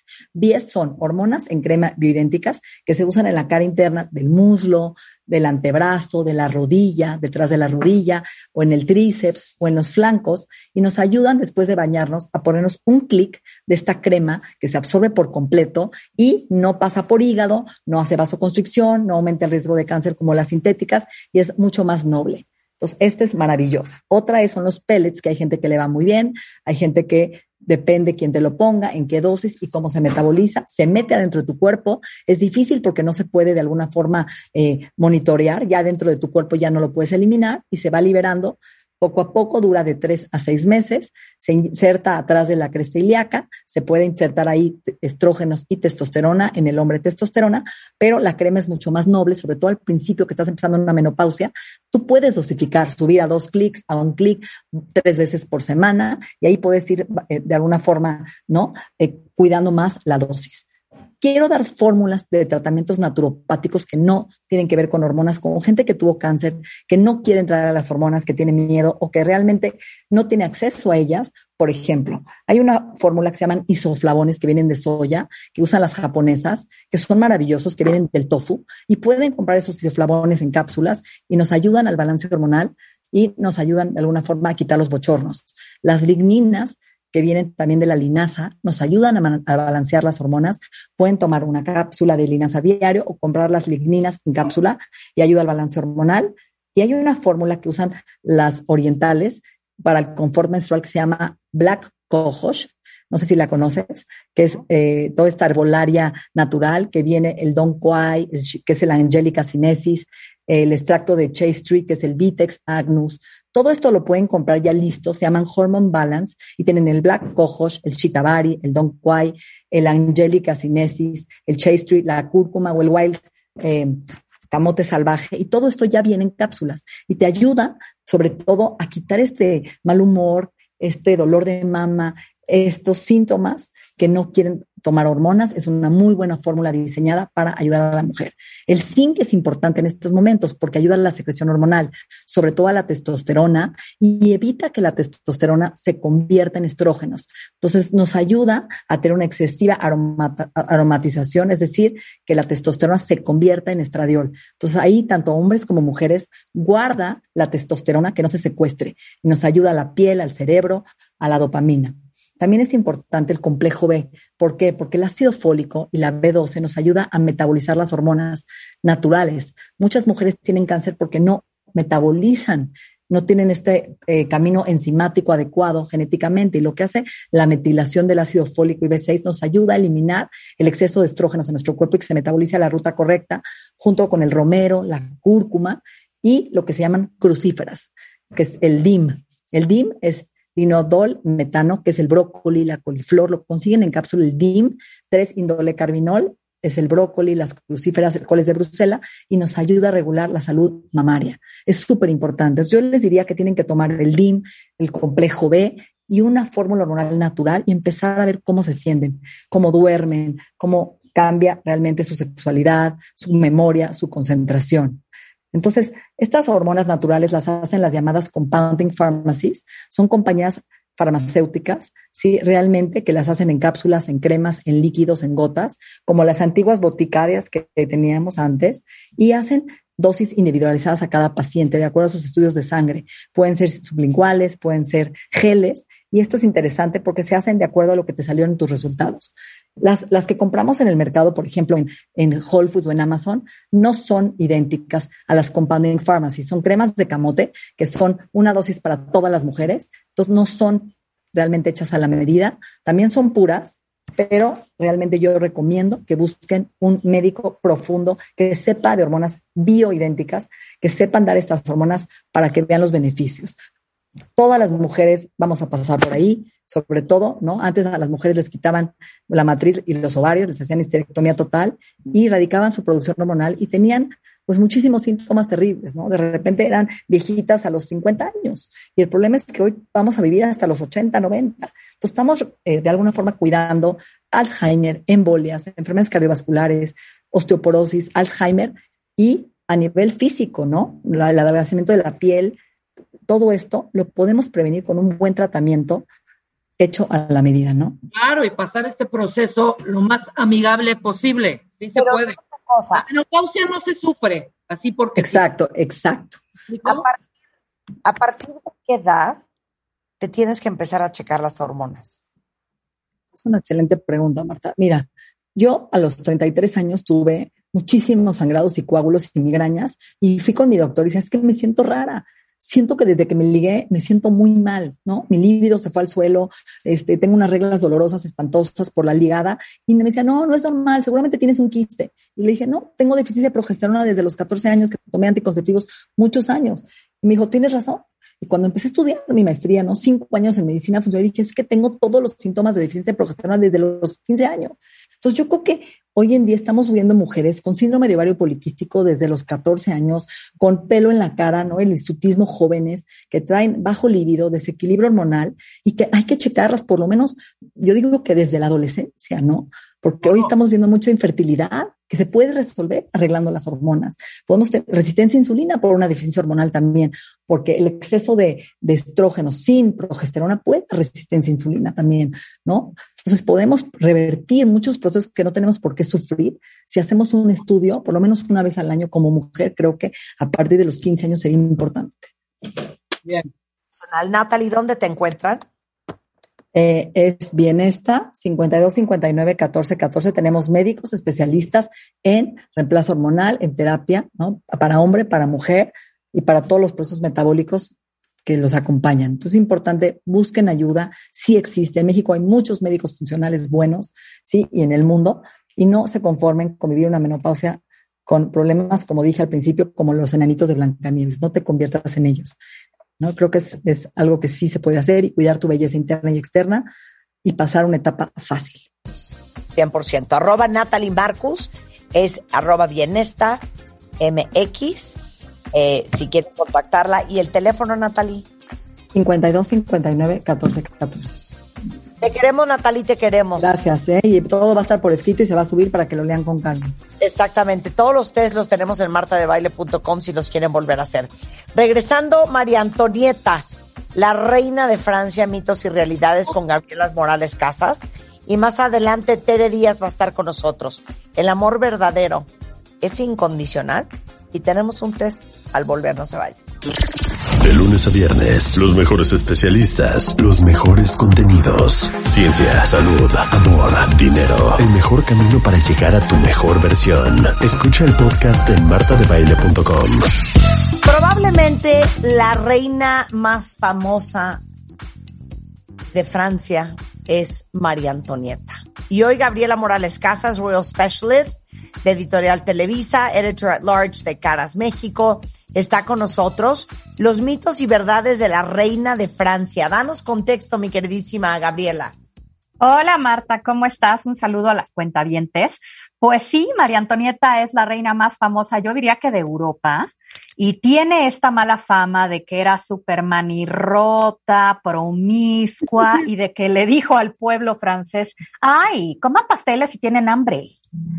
Y a todos nos enseñaron eso en los libros de historia además. Exacto. A ver, entonces danos contexto. María Antonieta, esposa de quién? de el rey Luis XVI, nieto de Luis XV. ¿Quiénes eran los Luises? Bueno, pues la dinastía eh, borbónica, primos de los reyes de España, por cierto, de Francia. Es muy conocido el rey Sol Luis XIV, que fue el creador de Versalles, de toda la etiqueta, todo el protocolo real y todo lo que han visto en las películas, leído en las novelas, lo inventó Luis XIV.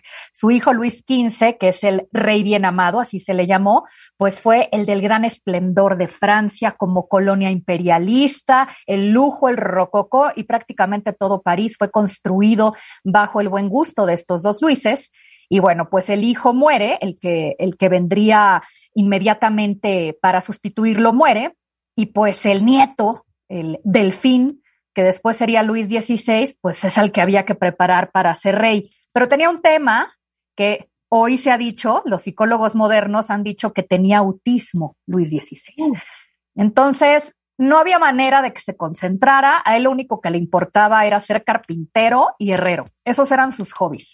Dentro de Versalles se ponía a hacer cosas y miren, hice un mueble, ay, qué padre, ¿no? Y cuando eh, Luis XV se da cuenta que pues va a reinar el niño y no hay de otra, había que conseguirle una reina que sirviera políticamente. Y al lado, en Austria, se encontraba la familia de la emperatriz María Teresa, que era la emperatriz de facto. Su esposo eh, era un desastre, no, eh, Federico de, no hacía nada, era depresivo, no quería reinar. Entonces Maricere se hizo cargo de Austria y decía, híjole, nosotros somos Habsburgo, nos hemos peleado toda la vida con los franceses, pero con, lo, con todo mundo. Traían con los alemanes, que eran los prusianos, traía pleitazo y dijo, necesito hacer una alianza y le manda a decir a Luis XV con el embajador, oye, te ofrezco a mi hija, ya dejemos de pelearnos y además, pues es mi hija, yo soy la emperatriz reinante, o sea, ella es igual de fregona que yo. Convence a Luis XV y los dos niños se comprometen. Tenían 14 años cuando son comprometidos Luis XVI eh, o el futuro Luis XVI y la pequeña María Antonieta. Pero si él era autista, ella tenía déficit de atención e hiperactividad, algo que también se hizo. Sí, claro. Eh, se hizo una jornada en 2017 eh, en, en, Bilbao eh, de la sociedad psicológica, digamos, de un capítulo europeo sobre los psicólogos del mundo que se reunían cada año o se reúnen y que hacen este tipo de trabajo sobre personajes históricos antiguos para ver qué tanto las enfermedades de salud mental o las condiciones de hoy existen desde el pasado. Y resulta que María Antonieta tenía TDAH. Era súper inteligente, pero no se concentraba.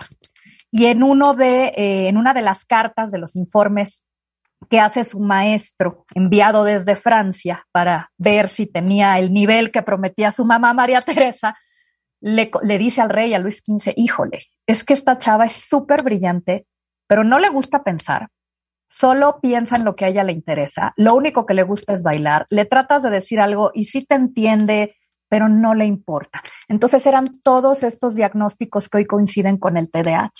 Ahora, junta al niño con autismo con la niña con TDAH y ese es el desastre que se le vino encima a Francia, porque el rey Luis XV se muere cuando este par tienen apenas 18 años.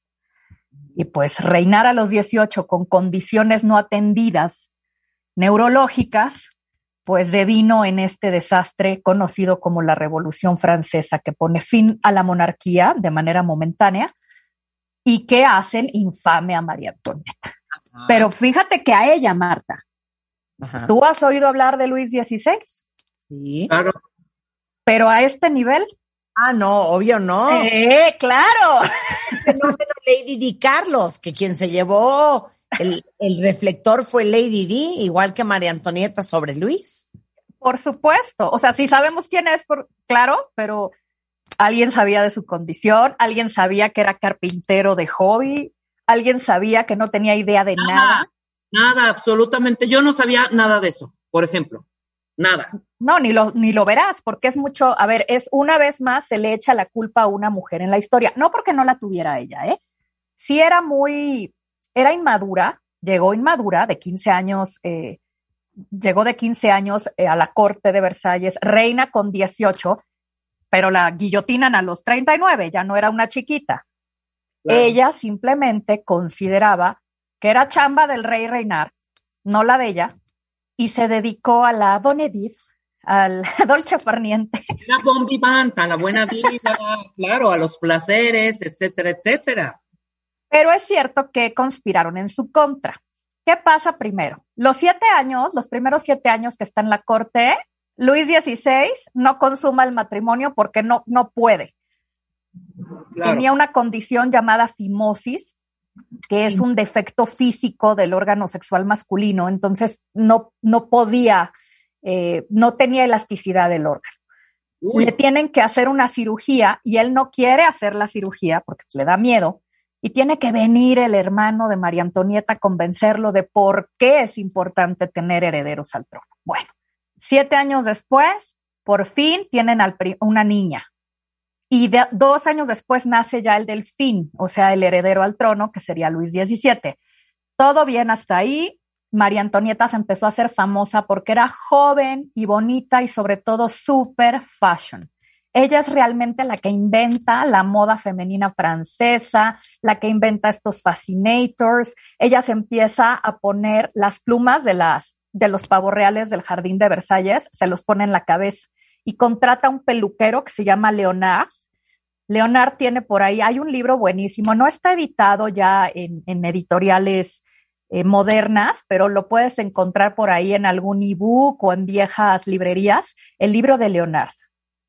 Cómo peinaba María Antonieta y cómo surgieron los sombreros versallescos eh, y cómo le hacía las pelucas, porque en aquel tiempo se usaban las pelucas artificiales blancas que tenían los ministros, pero ella empezó a imitarlos con su propio pelo y de su cabello natural metía desde flores de su jardín, plumas, artefactos, se ponía toda una serie de cosas y finalmente crea lo que es el tocado o fascinator que hoy usan todas las aristócratas y princesas, sobre todo las británicas. Todos estos... Sí, tenía toda la onda y ella introduce los colores, eh, el macarrón, este dulcecito, lo inventan en su corte. Ella mete toda la onda moderna porque porque le daban toda la lana del mundo en, Versalles y porque le decían, haz lo que quieras. O sea, aquí hay lana para todos y tenía su grupo de amigas y lo único que le interesaba a ella era quedar bien con las damas jóvenes de la corte, porque era extranjera. Y los franceses eran súper orgullosos y además odiaban a los austriacos porque habían estado en guerra dos siglos con ellos, entonces no querían a María Antonieta por austriaca y ella buscaba la manera de agradar a la gente, se iba a las fiestas, entonces al principio la gente en Francia estaba fascinada con ella, es como, era como una estrella de Hollywood, era como una celebridad, ¿no? Así de, eh, era un tema de, ay, qué bonita es nuestra reina, está padrísima, es lo máximo. Entonces, tenía esta, esta gran popularidad. Luego ya por fin da herederos. Bueno, era lo máximo, pero infortunadamente su esposo tenía una condición. Claro. Entonces, las decisiones que se tomaban eran como muy, muy volátiles. Dependiendo qué consejeros hablaban, se, tomaban decisiones. Claro. Una de ellas, la más grave de todas, fue que Luis XVI financió la guerra de independencia de los Estados Unidos contra Inglaterra. Entonces, como sabemos, eh, la parte este de los Estados Unidos, desde no Albany, todo esto, bueno, desde Canadá hasta que, está hasta abajo, Boston y Nueva York, New York, toda esta parte, sí, se la peleaban Estados Unidos y Francia. Pero los ingleses ya habían arrasado con los franceses. Entonces la venganza de Francia fue así. Ah, pues vamos a financiar la guerra de estos a los que yo había invadido y como no me los pude ganar, ahí te va, ¡pum!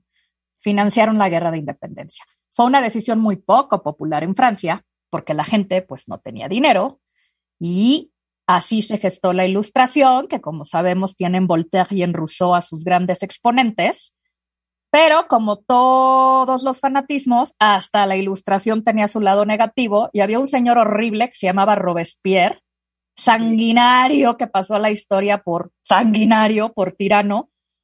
Pues este hombre se alió con un tal duque de Orleans, que era primo de Luis XVI. Y así fue como se gestó la mala fama de María Antonieta. Ah, se la pasa comiendo macarrones Ay, se la pasa haciendo fiestas en el Petit Trianon con sus amigas. Ah, se la pasa eh, confeccionándose vestidos. Pues eso está muy mal. Y comenzaron a hacer propaganda pagada por Duque de Orleans y por Robespierre para decir, decirle al pueblo que era una loca por, o sea, que era una orgiástica.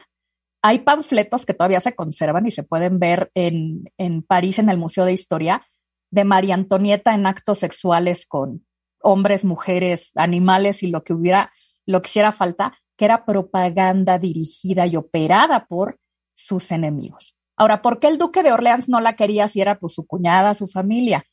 Pues porque eran la generación joven y estaban haciendo cambios. Y no le parecía, por ejemplo, Luis XVI acabó con la esclavitud. Dijo, ya se acabó. A ver, no pueden traer gente de las colonias y utilizarlos de sirvientes y pegarles de latigazos. Eso ya, bye. Pues a la aristocracia obsoleta eso no le parecía. No le parecía que María Antonieta, sus tías, las tías de Belleville, se les llama, de Belez, eran unas señoras así hurracas como las tías que te dicen, ¿por qué no te has casado, mijita? Así, así eran. Y está documentado que la buleaban todo el tiempo en las cartas que María Antonieta le mandaba a su mamá y le decía, eh, mamá, es que estas mujeres quieren seguir haciendo las cosas así, ¿qué me recomiendas?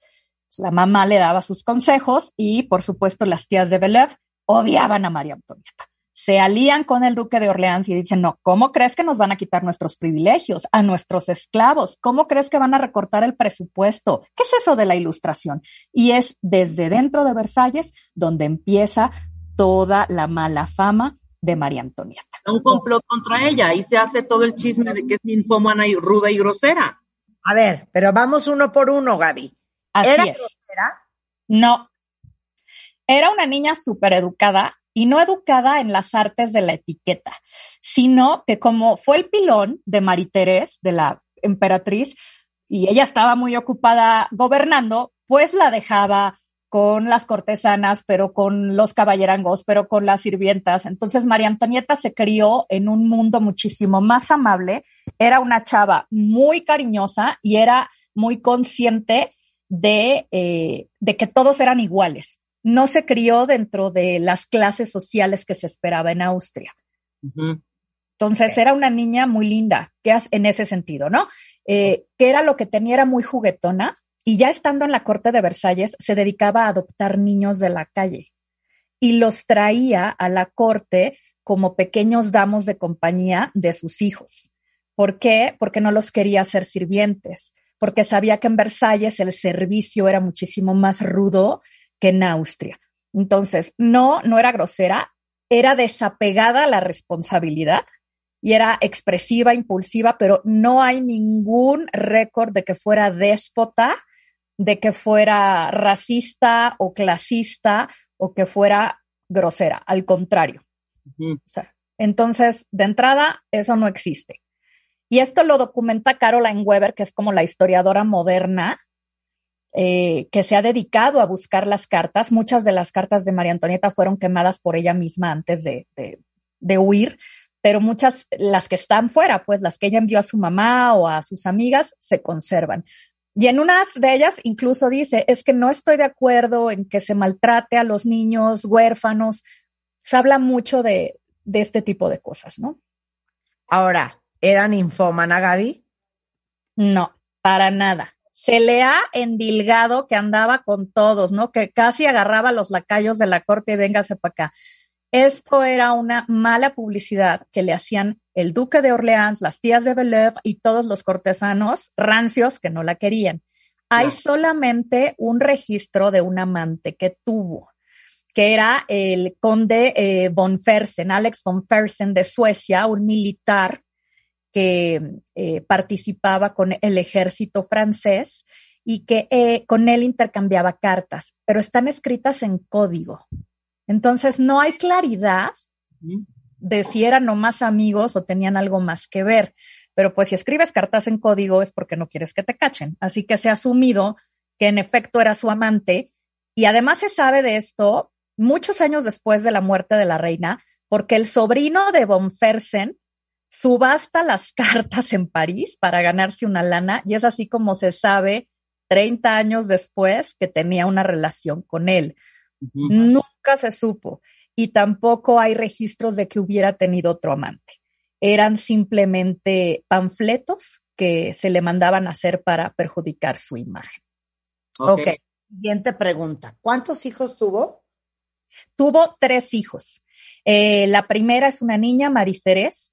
El segundo era el delfín, que muere al año de edad y pasa a ser el delfín, así se la llamaba, ¿no? El Dauphin, el heredero al trono de Francia, delfín, quién sabe por qué, pero era el Dauphin.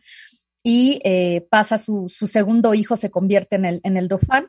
Este es Luis XVII, que ya de, de niño, de 10 años, mientras ellos eh, huyen de Versalles, tratan de huir del país, los apañan y los recluyen en el Palacio de las Tullerías y de aquí le arrancan el niño de los brazos literalmente a María Antonita, lo mandan a, Luis XVII a que lo críe un zapatero con toda la intención de alienar al niño en contra de la monarquía. Entonces va el pobre niño, ¿no? Luis XVII al juicio de su mamá a decir que ella lo manoseaba, que lo violaba, porque ella, claro, como todos sabíamos, era una ninfómana y era una orgiástica y no tenía moral. Entonces a mí me violaba. Y después se desestimó este cargo, mucho tiempo después, en el momento del juicio, eh, fue uno de los muchos cargos falsos. Finalmente Luis XVII eh, es recluido, el zapatero se harta del niño, por supuesto, lo, lo, recluyen en, un, en una celda y ahí muere abandonado. Su ¡Qué ¡Qué horror! Y aparte... Ahora, la sí. famosa frase, let them eat cake. O sea, coman pastel. Esto era una frase eh, que utilizaban las cortesanas que no la querían para hablar mal de ella.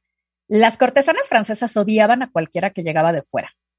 Inglesa, prusiana, rus, de quien, o sea, si había una extranjera ya la odiaban.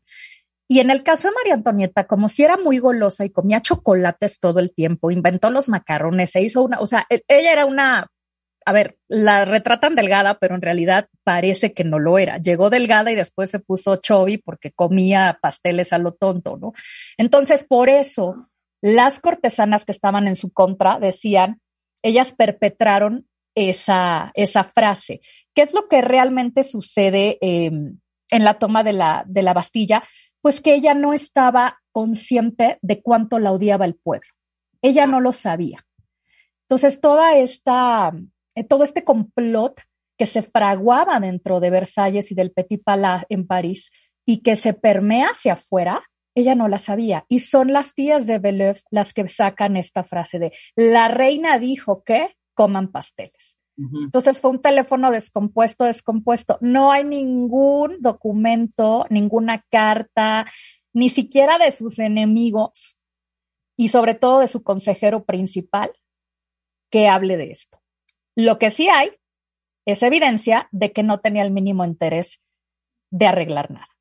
Hay, okay. un hay un documento donde le piden, oiga, usted tiene que reinar. El rey no puede, no es capaz, usted tiene que tomar el cargo. ¡Ay, no, qué flojera!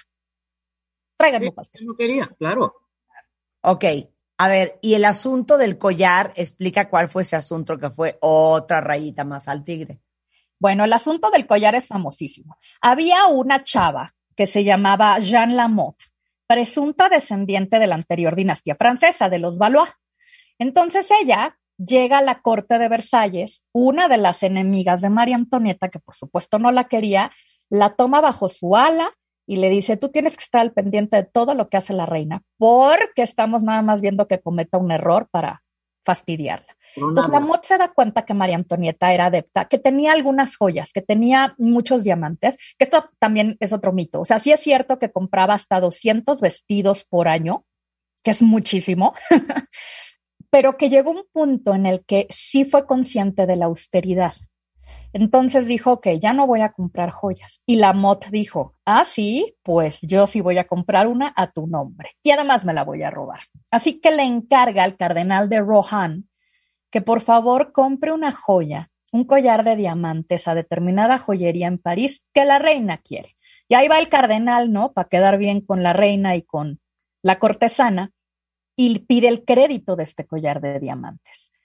Lo mandan a Versalles a determinada hora, avisan que va a llegar y lo que hace la MOT es mandar a un lacayo, que era su cómplice, a recibir el dichoso collar. Este cómplice y la MOT huyen a, a Londres para robarse el collar y hacer quedar mal a María Antonieta. Y entonces, claro, la joyería habla, oiga, reina, bueno, no habla, manda un mensajero, nos debe usted tantos ducados de oro por este collar. ¿Cuál collar? El que usted encargó, no, no, pero yo no encargué ningún diamante. Ah, claro que sí, el cardenal de Rohan lo encargó. Va a María Antonieta y le reclama, le cuenta la historia, pero el daño ya estaba hecho.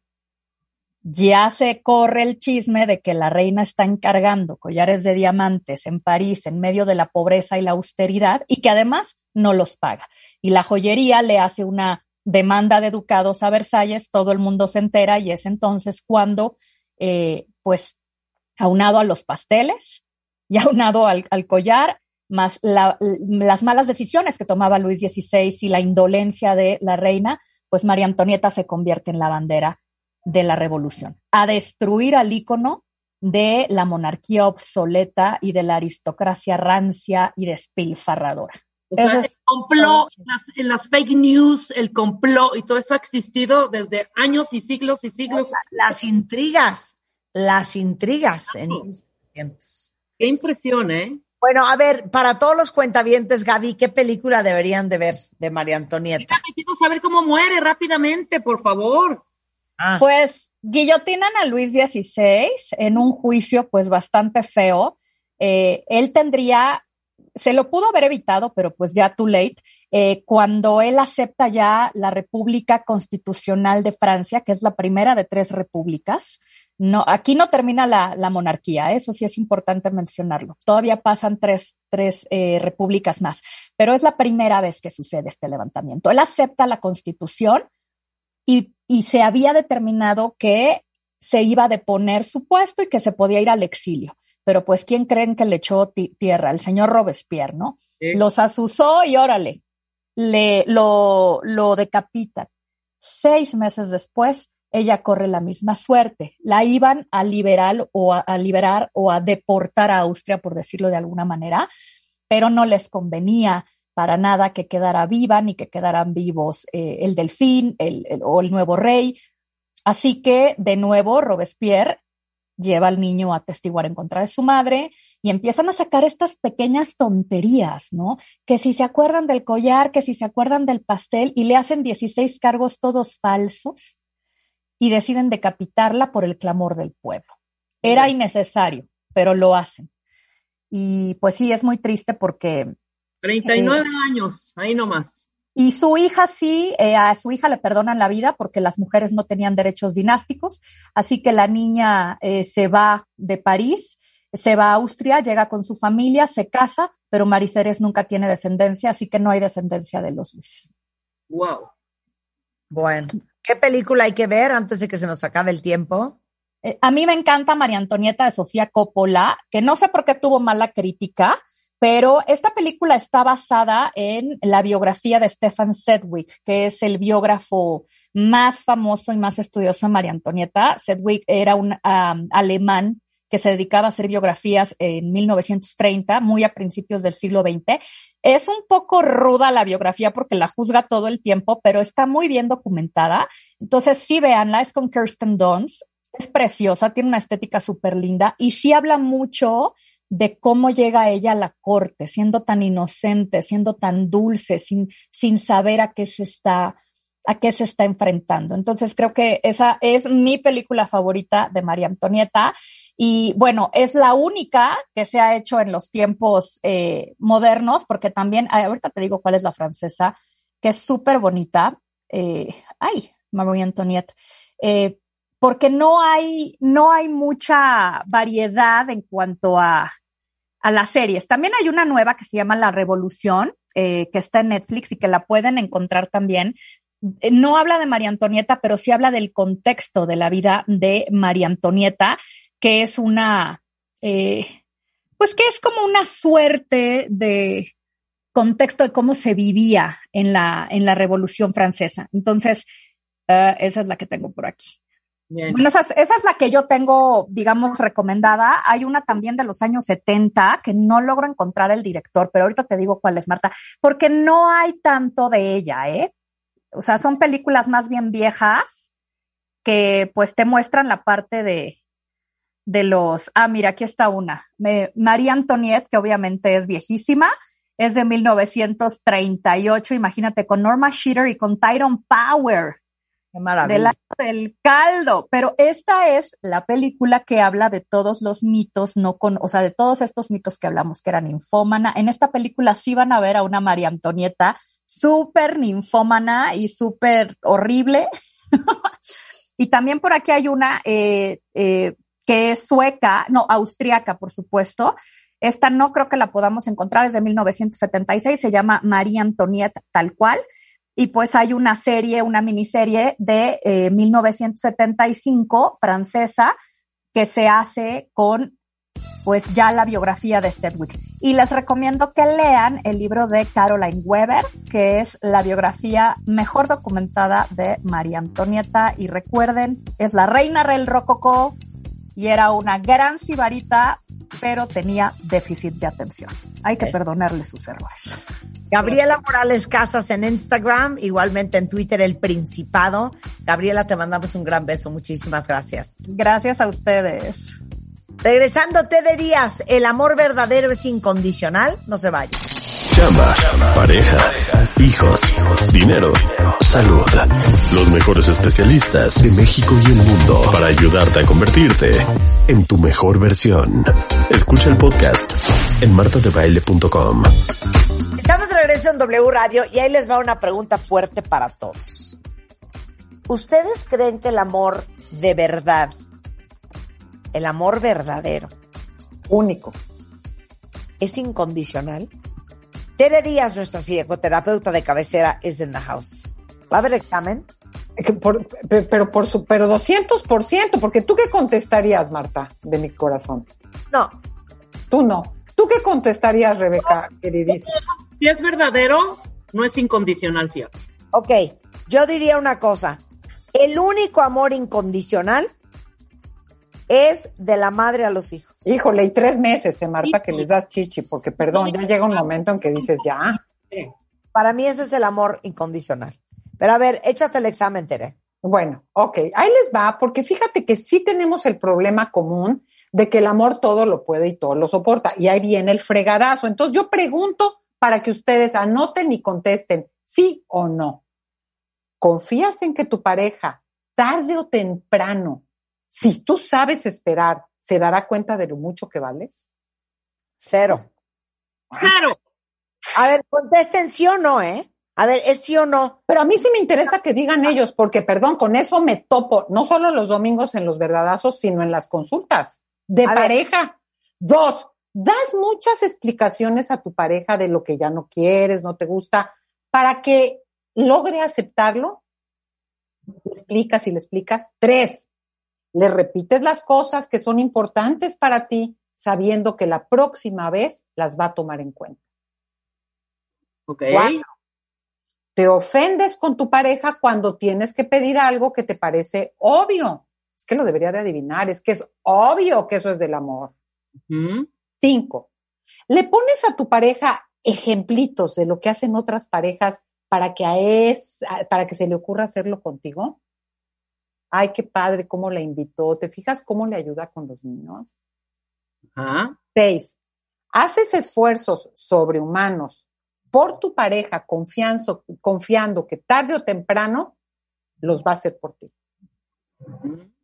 Siete, piensas que tu conducta triste o decepcionada es suficiente para que tu pareja se ponga las pilas y te quiera hacer feliz, porque te ve ahí tristeando.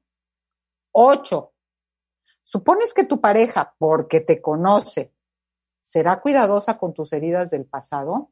No te va a sacar la de claro. Respondes así porque tu papá era un cabrón, yo soy otra persona, no soy tu papá. Nueve. ¿Confías en que el amor que se tienen hará que los errores no mermen su relación?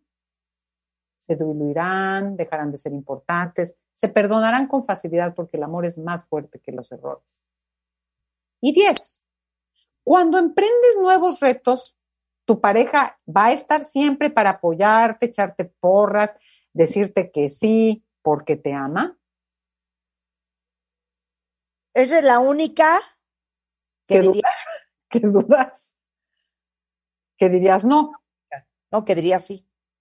va a estar siempre para yo apoyarme. Pero ojo, Marta, aquí hay una trampa.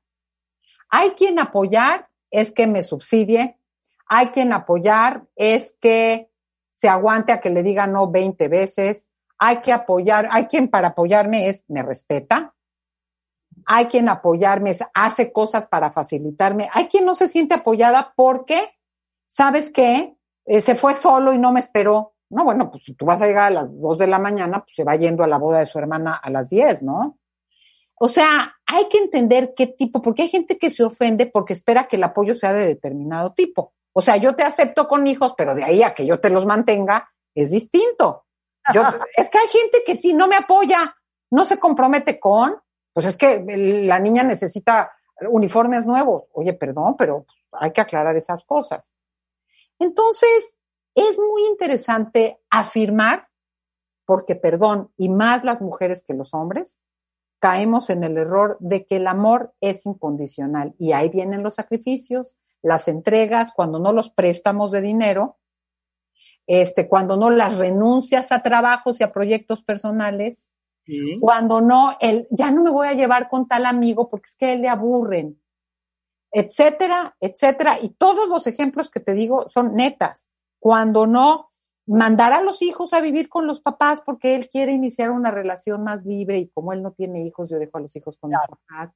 Y de esas te puedo decir 126 porque algún día me lo va a retribuir. Ni te pagan, ni te cuidan a los hijos, ni, te, ni, nada.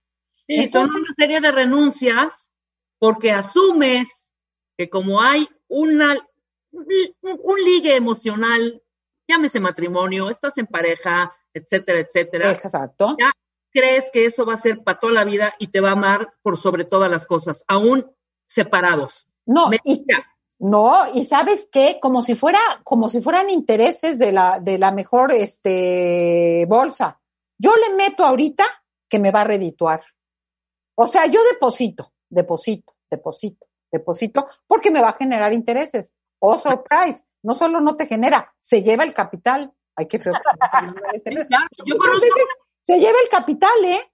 Yo conozco una expareja así, que creyeron, se creyeron incondicionales en pareja y sin pareja en el momento que uno de los dos se relacionó, no sabes la bronca, ¿eh? O sea, ya después de que tronaron y todo, que se juraban incondicionales, después de estar separados era un dar y venir, dar y venir y recibir, y somos incondicionales porque esto lo que fue va a durar para toda la vida. En cuanto uno empezó una relación, no sabes el pleitazo, ¿eh? Y me regresas lo que te di, y el coche de no sé qué, a toro pasado, como decía mi abuelita, a toro pasado seguía cobrándoselas. Exactamente. a ver. Es que algo, quiero solo señalar lo que dijo Marta al principio. El amor adulto es condicional.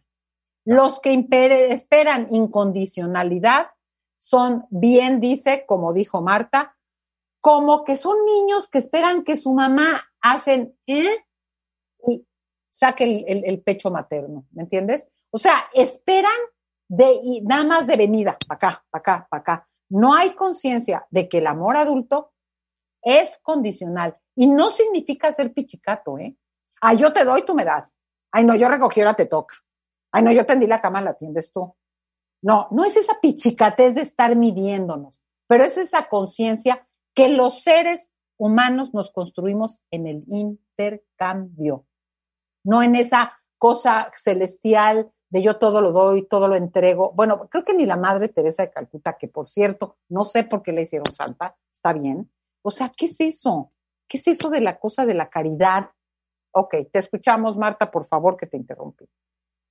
No, estoy totalmente de acuerdo que el amor adulto y maduro es un intercambio. Y adivinen qué, tampoco es 50-50, ¿eh? Sí, no, no, no, no muchas cosas que yo doy que el otro no da, pero hay muchas cosas que el otro da que yo no doy. A veces 200%. Es, es 100 y 100. Exacto. Porque aparte cada quien da lo que sabe y lo que puede. Porque tú tienes en el conocimiento que viene el intercambio es, yo soy buena, me sale, quiero, me gusta y, y puedo hacer un esfuerzo con esto. Pero entender desde la madurez y la realidad que a la otra persona que el otro ser humano ni sabe, ni entiende, ni le importa, ni le gusta, también, porque, porque, ah, es que yo, ay, qué raro, yo sí lo hice. Bueno, pero no, no porque yo lo hago, lo puede hacer todo el mundo. O, o lo quieres hacer tú. O no lo que tú me das, lo puedo sab- saber yo. Y tratamos de complacernos y tratamos de acompañarnos y de sumarnos. Pero de ahí, esto que dijiste, lo voy a agregar en mis notas, es que no necesariamente, no va 50-50, porque ahí justo es donde salen nuestras diferencias. Y es en ese intercambio en que realmente sumamos. Claro, En por eso intercambio tiene que haber un conocimiento previo también. O sea, Marta dijo ahorita, yo doy unas cosas que igual no recibe lo mismo, ¿sabes? Pero recibe otras que no tiene Marta, ¿ok? En ese intercambio, en donde tú recibes, debe haber un conocimiento. O sea, yo para qué chingado, voy a poner un ejemplo súper banal, güey, ¿no? O sea, yo para qué chingado quiero un, un- un- un tractor, o sea, ¿sabes? O sea, a eso me refiero Total. conocimiento. Tienes que estar siempre y, y- y producir el amor todos los días. Tienes que conocer a tu pareja para tener esa madurez y esa inteligencia, aplicarla en ese intercambio. Si no, se hunde el barco. No, y aparte te voy a decir otra cosa. Tienes que tener la madurez y la inteligencia para saber qué le puedes pedir a tu pareja y qué te puede dar y qué no le debes de pedir porque no te lo va a dar nunca. Porque qué ganas de hacer sentir al otro menos. Y tú tú frustrado. competente, tú frustrarte, pero lo que dijo, esto que dijiste, Rebeca, para mí es muy importante porque te voy a decir, la tienes que conocer. Es que ahora con estos fast love, se conocen, se gustan, se excitan, se besan, se acuestan, se van a vivir juntos y al mes ya tienen problemas, porque resulta que no sabía que tenía mamitis, pero tampoco sabía que no tenía trabajo, pero yo no sabía que era bisexual y resulta que él sí, o sea, no se va a meter con otras mujeres, pero sí le gustan los hombres. O sea, no se conocen. Entonces, ¿cómo puedes desde el desconocimiento saber qué pides, qué no pides, qué aceptas, qué no aceptas y qué sí puedes negociar? Claro, Porque no podrás pedir, pero sí puedes negociar. de acuerdo, 100%, claro. ¿Y ¿Sabes Claro, qué? Puedes Y negociar. puedes negociar y decir, ok, fíjate, te voy a- me voy al ejemplo del bisexual. Ok, te gustan los hombres, eres bisexual, nunca te casarías con un hombre por las razones que quieras. Pero yo podría negociar que te eches alguna cana al aire con alguien que esté, ta, ta, ta, y que yo no me entere. Pero de ahí a que tengas una pareja sexual constante en donde todos los jueves te me desapareces, no. Entonces, ¿cómo hago esas transacciones? ¿A qué voy con esto? Si no hay un conocimiento que no se da en un mes, porque perdón, vivimos en la era de la prisa del amor.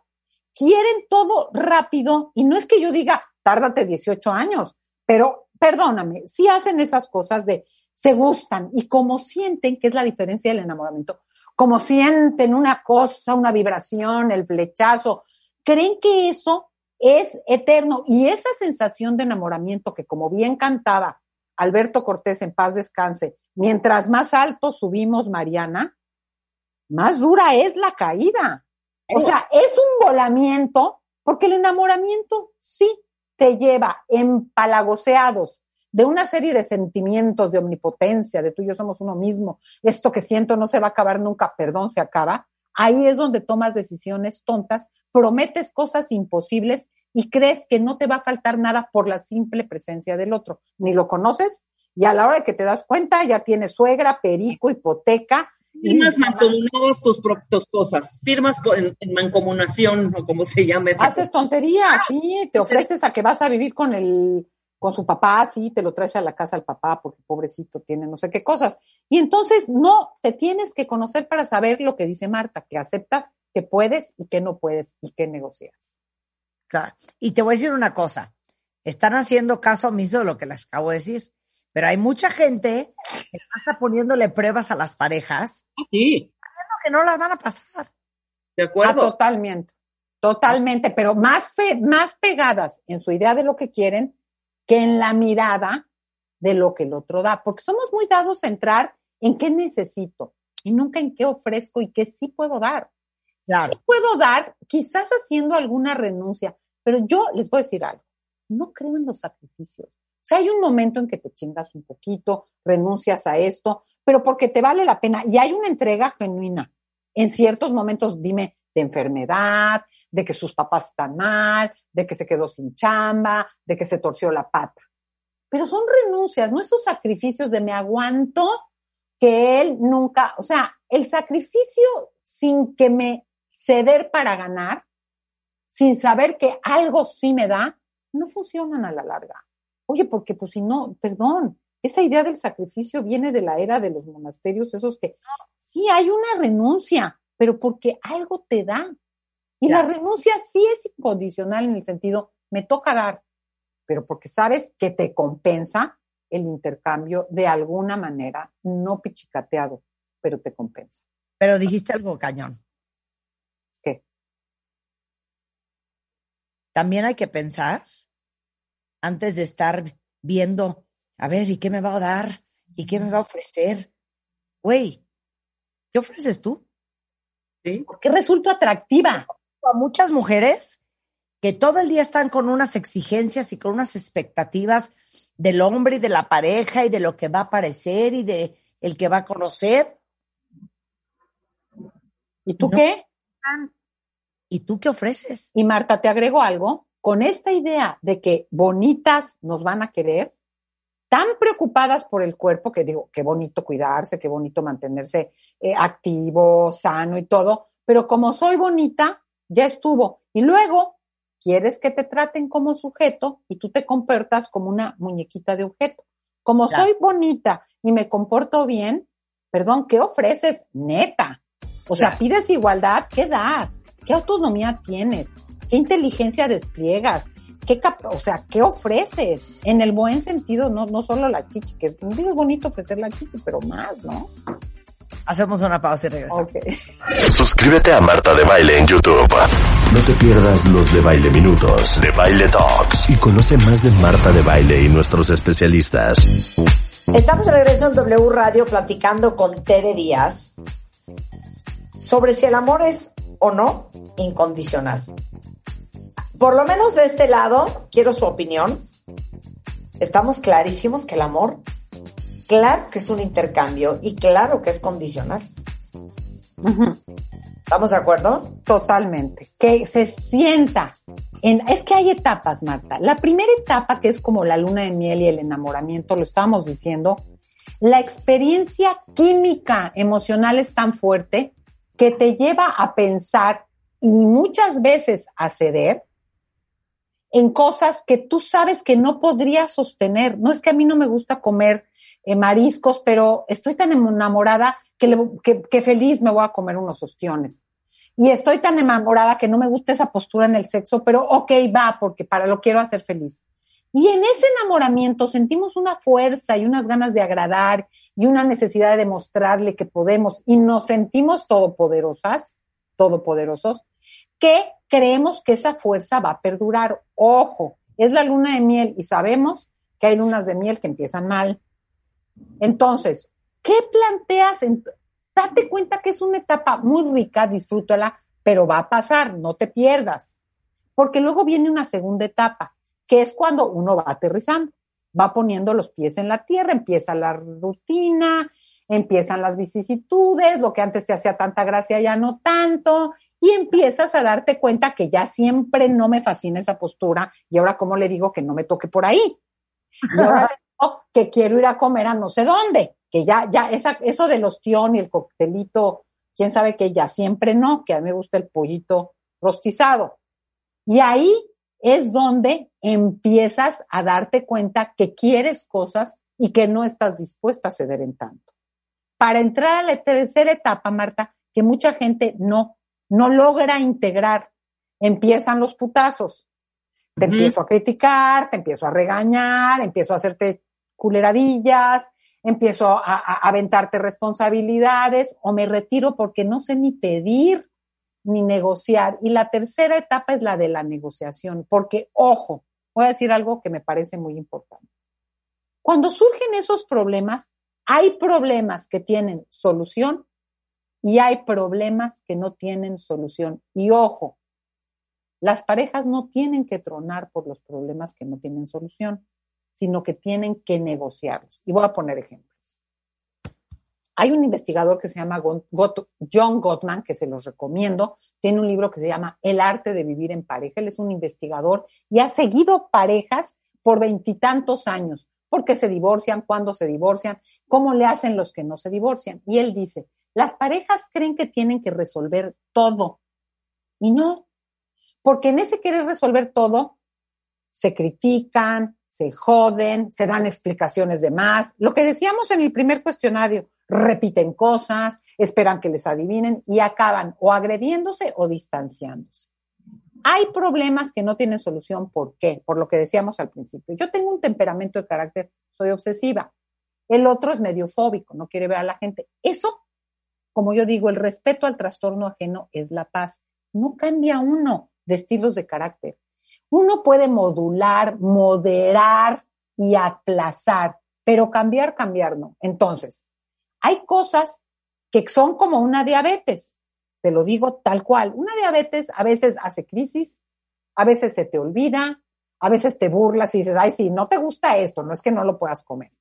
Pero hay problemas que son como enfermedades crónicas que hay que manejar siempre y que evitar que hagan grandes crisis. Los estilos de carácter. Yo pongo el ejemplo, la puntualidad. Yo no conozco una gente impuntual que se haga puntual. Quiere llegar 15 minutos antes y estar. O una gente súper puntual que le valga gorro llegar tarde, que le valga gorro, eso no existe. Y esos son estilos de conducta, modos de vida, y, y, ya no te digo los valores. A quien le importa la opulencia porque en su casa vivió una escasez y aunque le queden 15 pesos en el monedero, llena el refrigerador. Y la otra, pero si no se necesita, se va a echar a perder. No es que en mi casa habría, se había medio bistec. Entonces, a mí me gusta que haya abundancia. Eso no cambia tanto porque tiene que ver con estilos de carácter y con valores personales y con gustos importantes. Se negocian. Ok, compras esto, pero cada 15 días. No cada semana te vas y retacas para que yo tire la basura. Te limitas a que sea cada 15 días. Y ahí vienen las negociaciones. Voy a comprar lo que quiera, pero no antes de 15 días. Entonces, honras, respetas el estilo de carácter del otro, sus valores, sus necesidades, llámale sus traumas, pero pones un límite y negocias. Y así es como transitas los problemas que no tienen solución, que son la mayoría. La minoría tienen solución. Y son distintos en cada pareja, ¿eh? Porque lo que para ti no tiene solución, para mí sí. Muchas parejas dicen, ay, ¿por qué le arman de pedo por esto? A nadie le gusta lavar los platos, pues una lavadora de platos. Pero hay para quien el tema de lavar el plato y comprar el jabón especial y tener un escurridor es una manera de platicar mientras lavan los platos. Entonces eso no lo vas a cambiar y ahí entra la negociación. Por eso es que ante la incondicionalidad que no existe, sí existe la negociación. Pero las parejas requieren aprender a negociar y saber que se renuncia y se cede para ganar, porque no hay amor adulto que te deje 100% satisfecho. El amor adulto siempre te deja un poco insatisfecho. ¿Por qué? Porque el amor infantil es el que espera que me entiendas siempre, que me apoyes sin condiciones, que adivines lo que me pasa y que cuando me sienta triste estés ahí. Y eso es un amor infantil que, como dijo Marta al principio, pues a algunos padres les sale y les sale mejor que otros, pero hasta con los hijos hay que cuestionar qué tipo de incondicionalidades siempre estaré para ti, pero no siempre como tú quieras que esté, porque no siempre te va a servir eso. Ya no digamos con los amores de pareja, que son un genuino intercambio, que por eso crecemos, porque el otro me dice y me da algo que yo ni me imagino. Ok, ahora, ¿cómo buscar el punto medio con una pareja? A ver, danos los pasos, el ejercicio ¿Los puntos medios en qué sentido? O sea, haz una lista de tus renuncias para que la relación funcione mejor. No, primero yo te diría, como lo que dijo Rebeca, date cuenta lo que no puedes tener. Date cuenta lo que no puedes ceder, eso es lo primero. Porque si no vas a poder ceder algo, no, pues es que esa parte no sé. Date, ah, ya, a ver, voy a decir esto. Primero, Vamos a hacer este pequeño ejercicio, anote.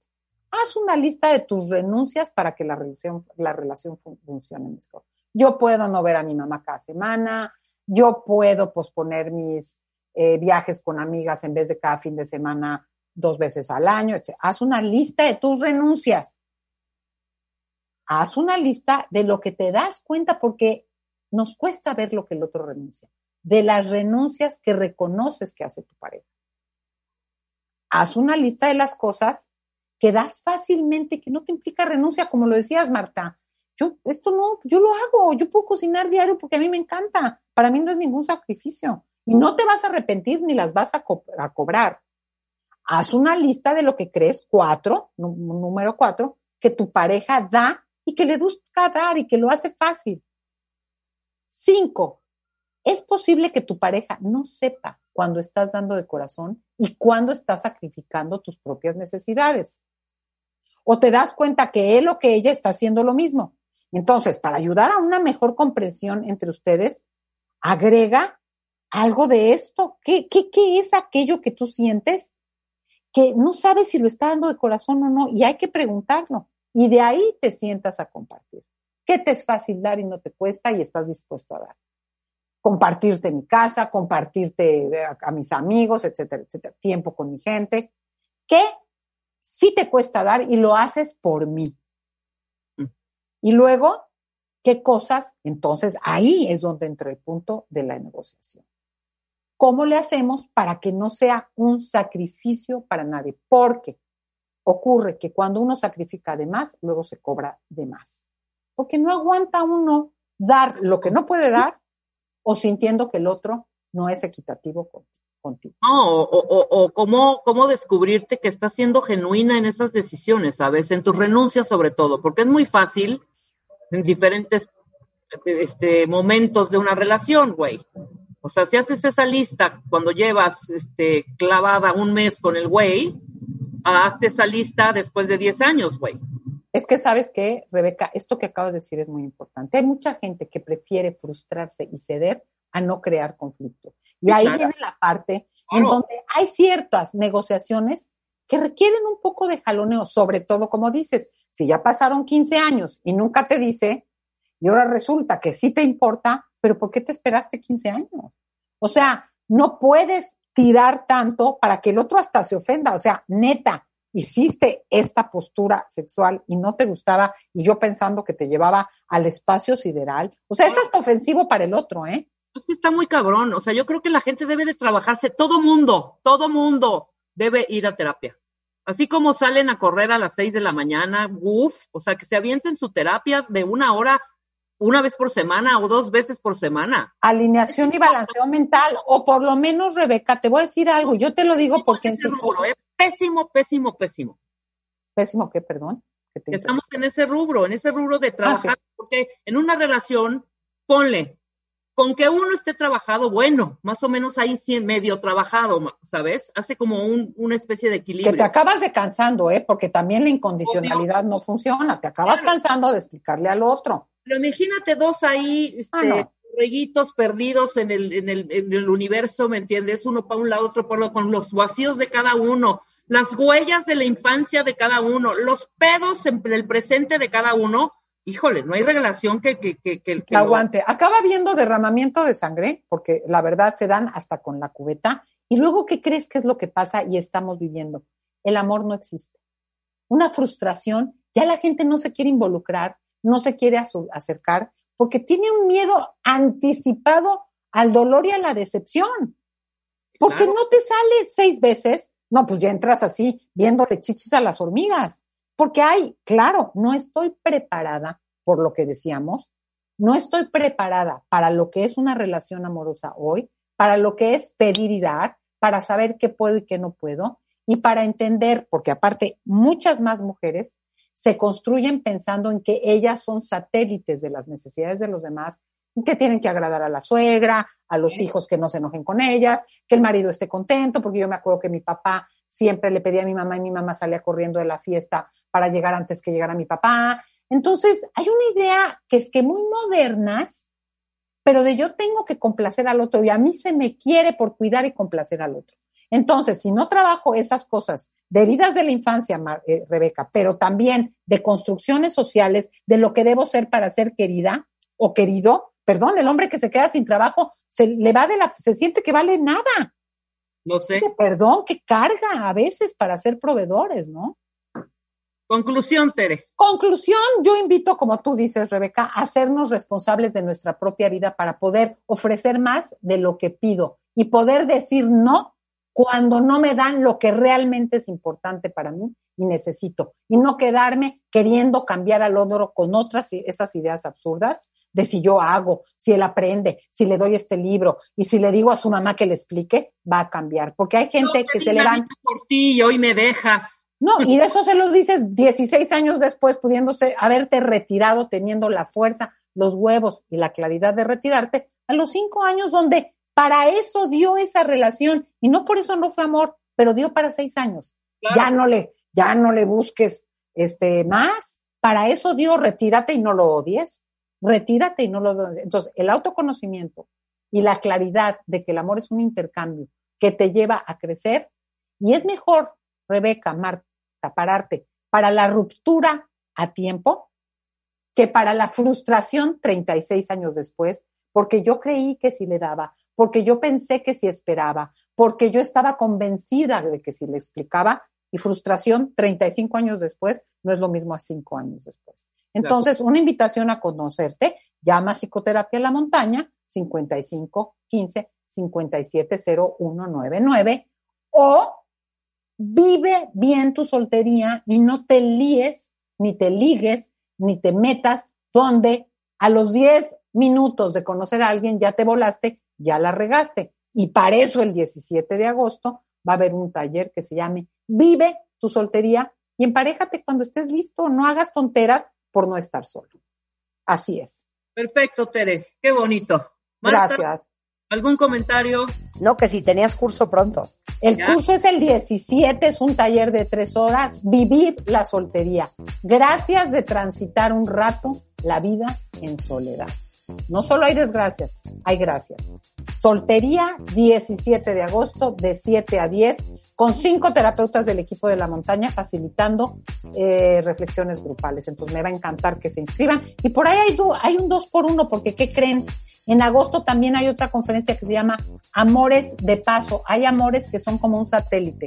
Llegan, cumplen un, objetivo muy concreto y se van. Y no por eso son nada más acostones y canas al aire. Son amores que tienen una experiencia que transforma la propia vida. No los menosprecien, pero no abusen de ellos tampoco. Muchas gracias, chicas. Les deseo lo mejor en este lunes que inicia nuestra semana. Te mandamos besos, querida. Y cuenta bien, nosotros así llegamos al final del programa. Con esto estamos de regreso mañana en punto de las 10. Adiós. Te metiste una junta, te bajaste del coche, no tuviste tiempo ese día de escucharnos, no te preocupes. Todo el programa en nuestro podcast en martadebaile.com.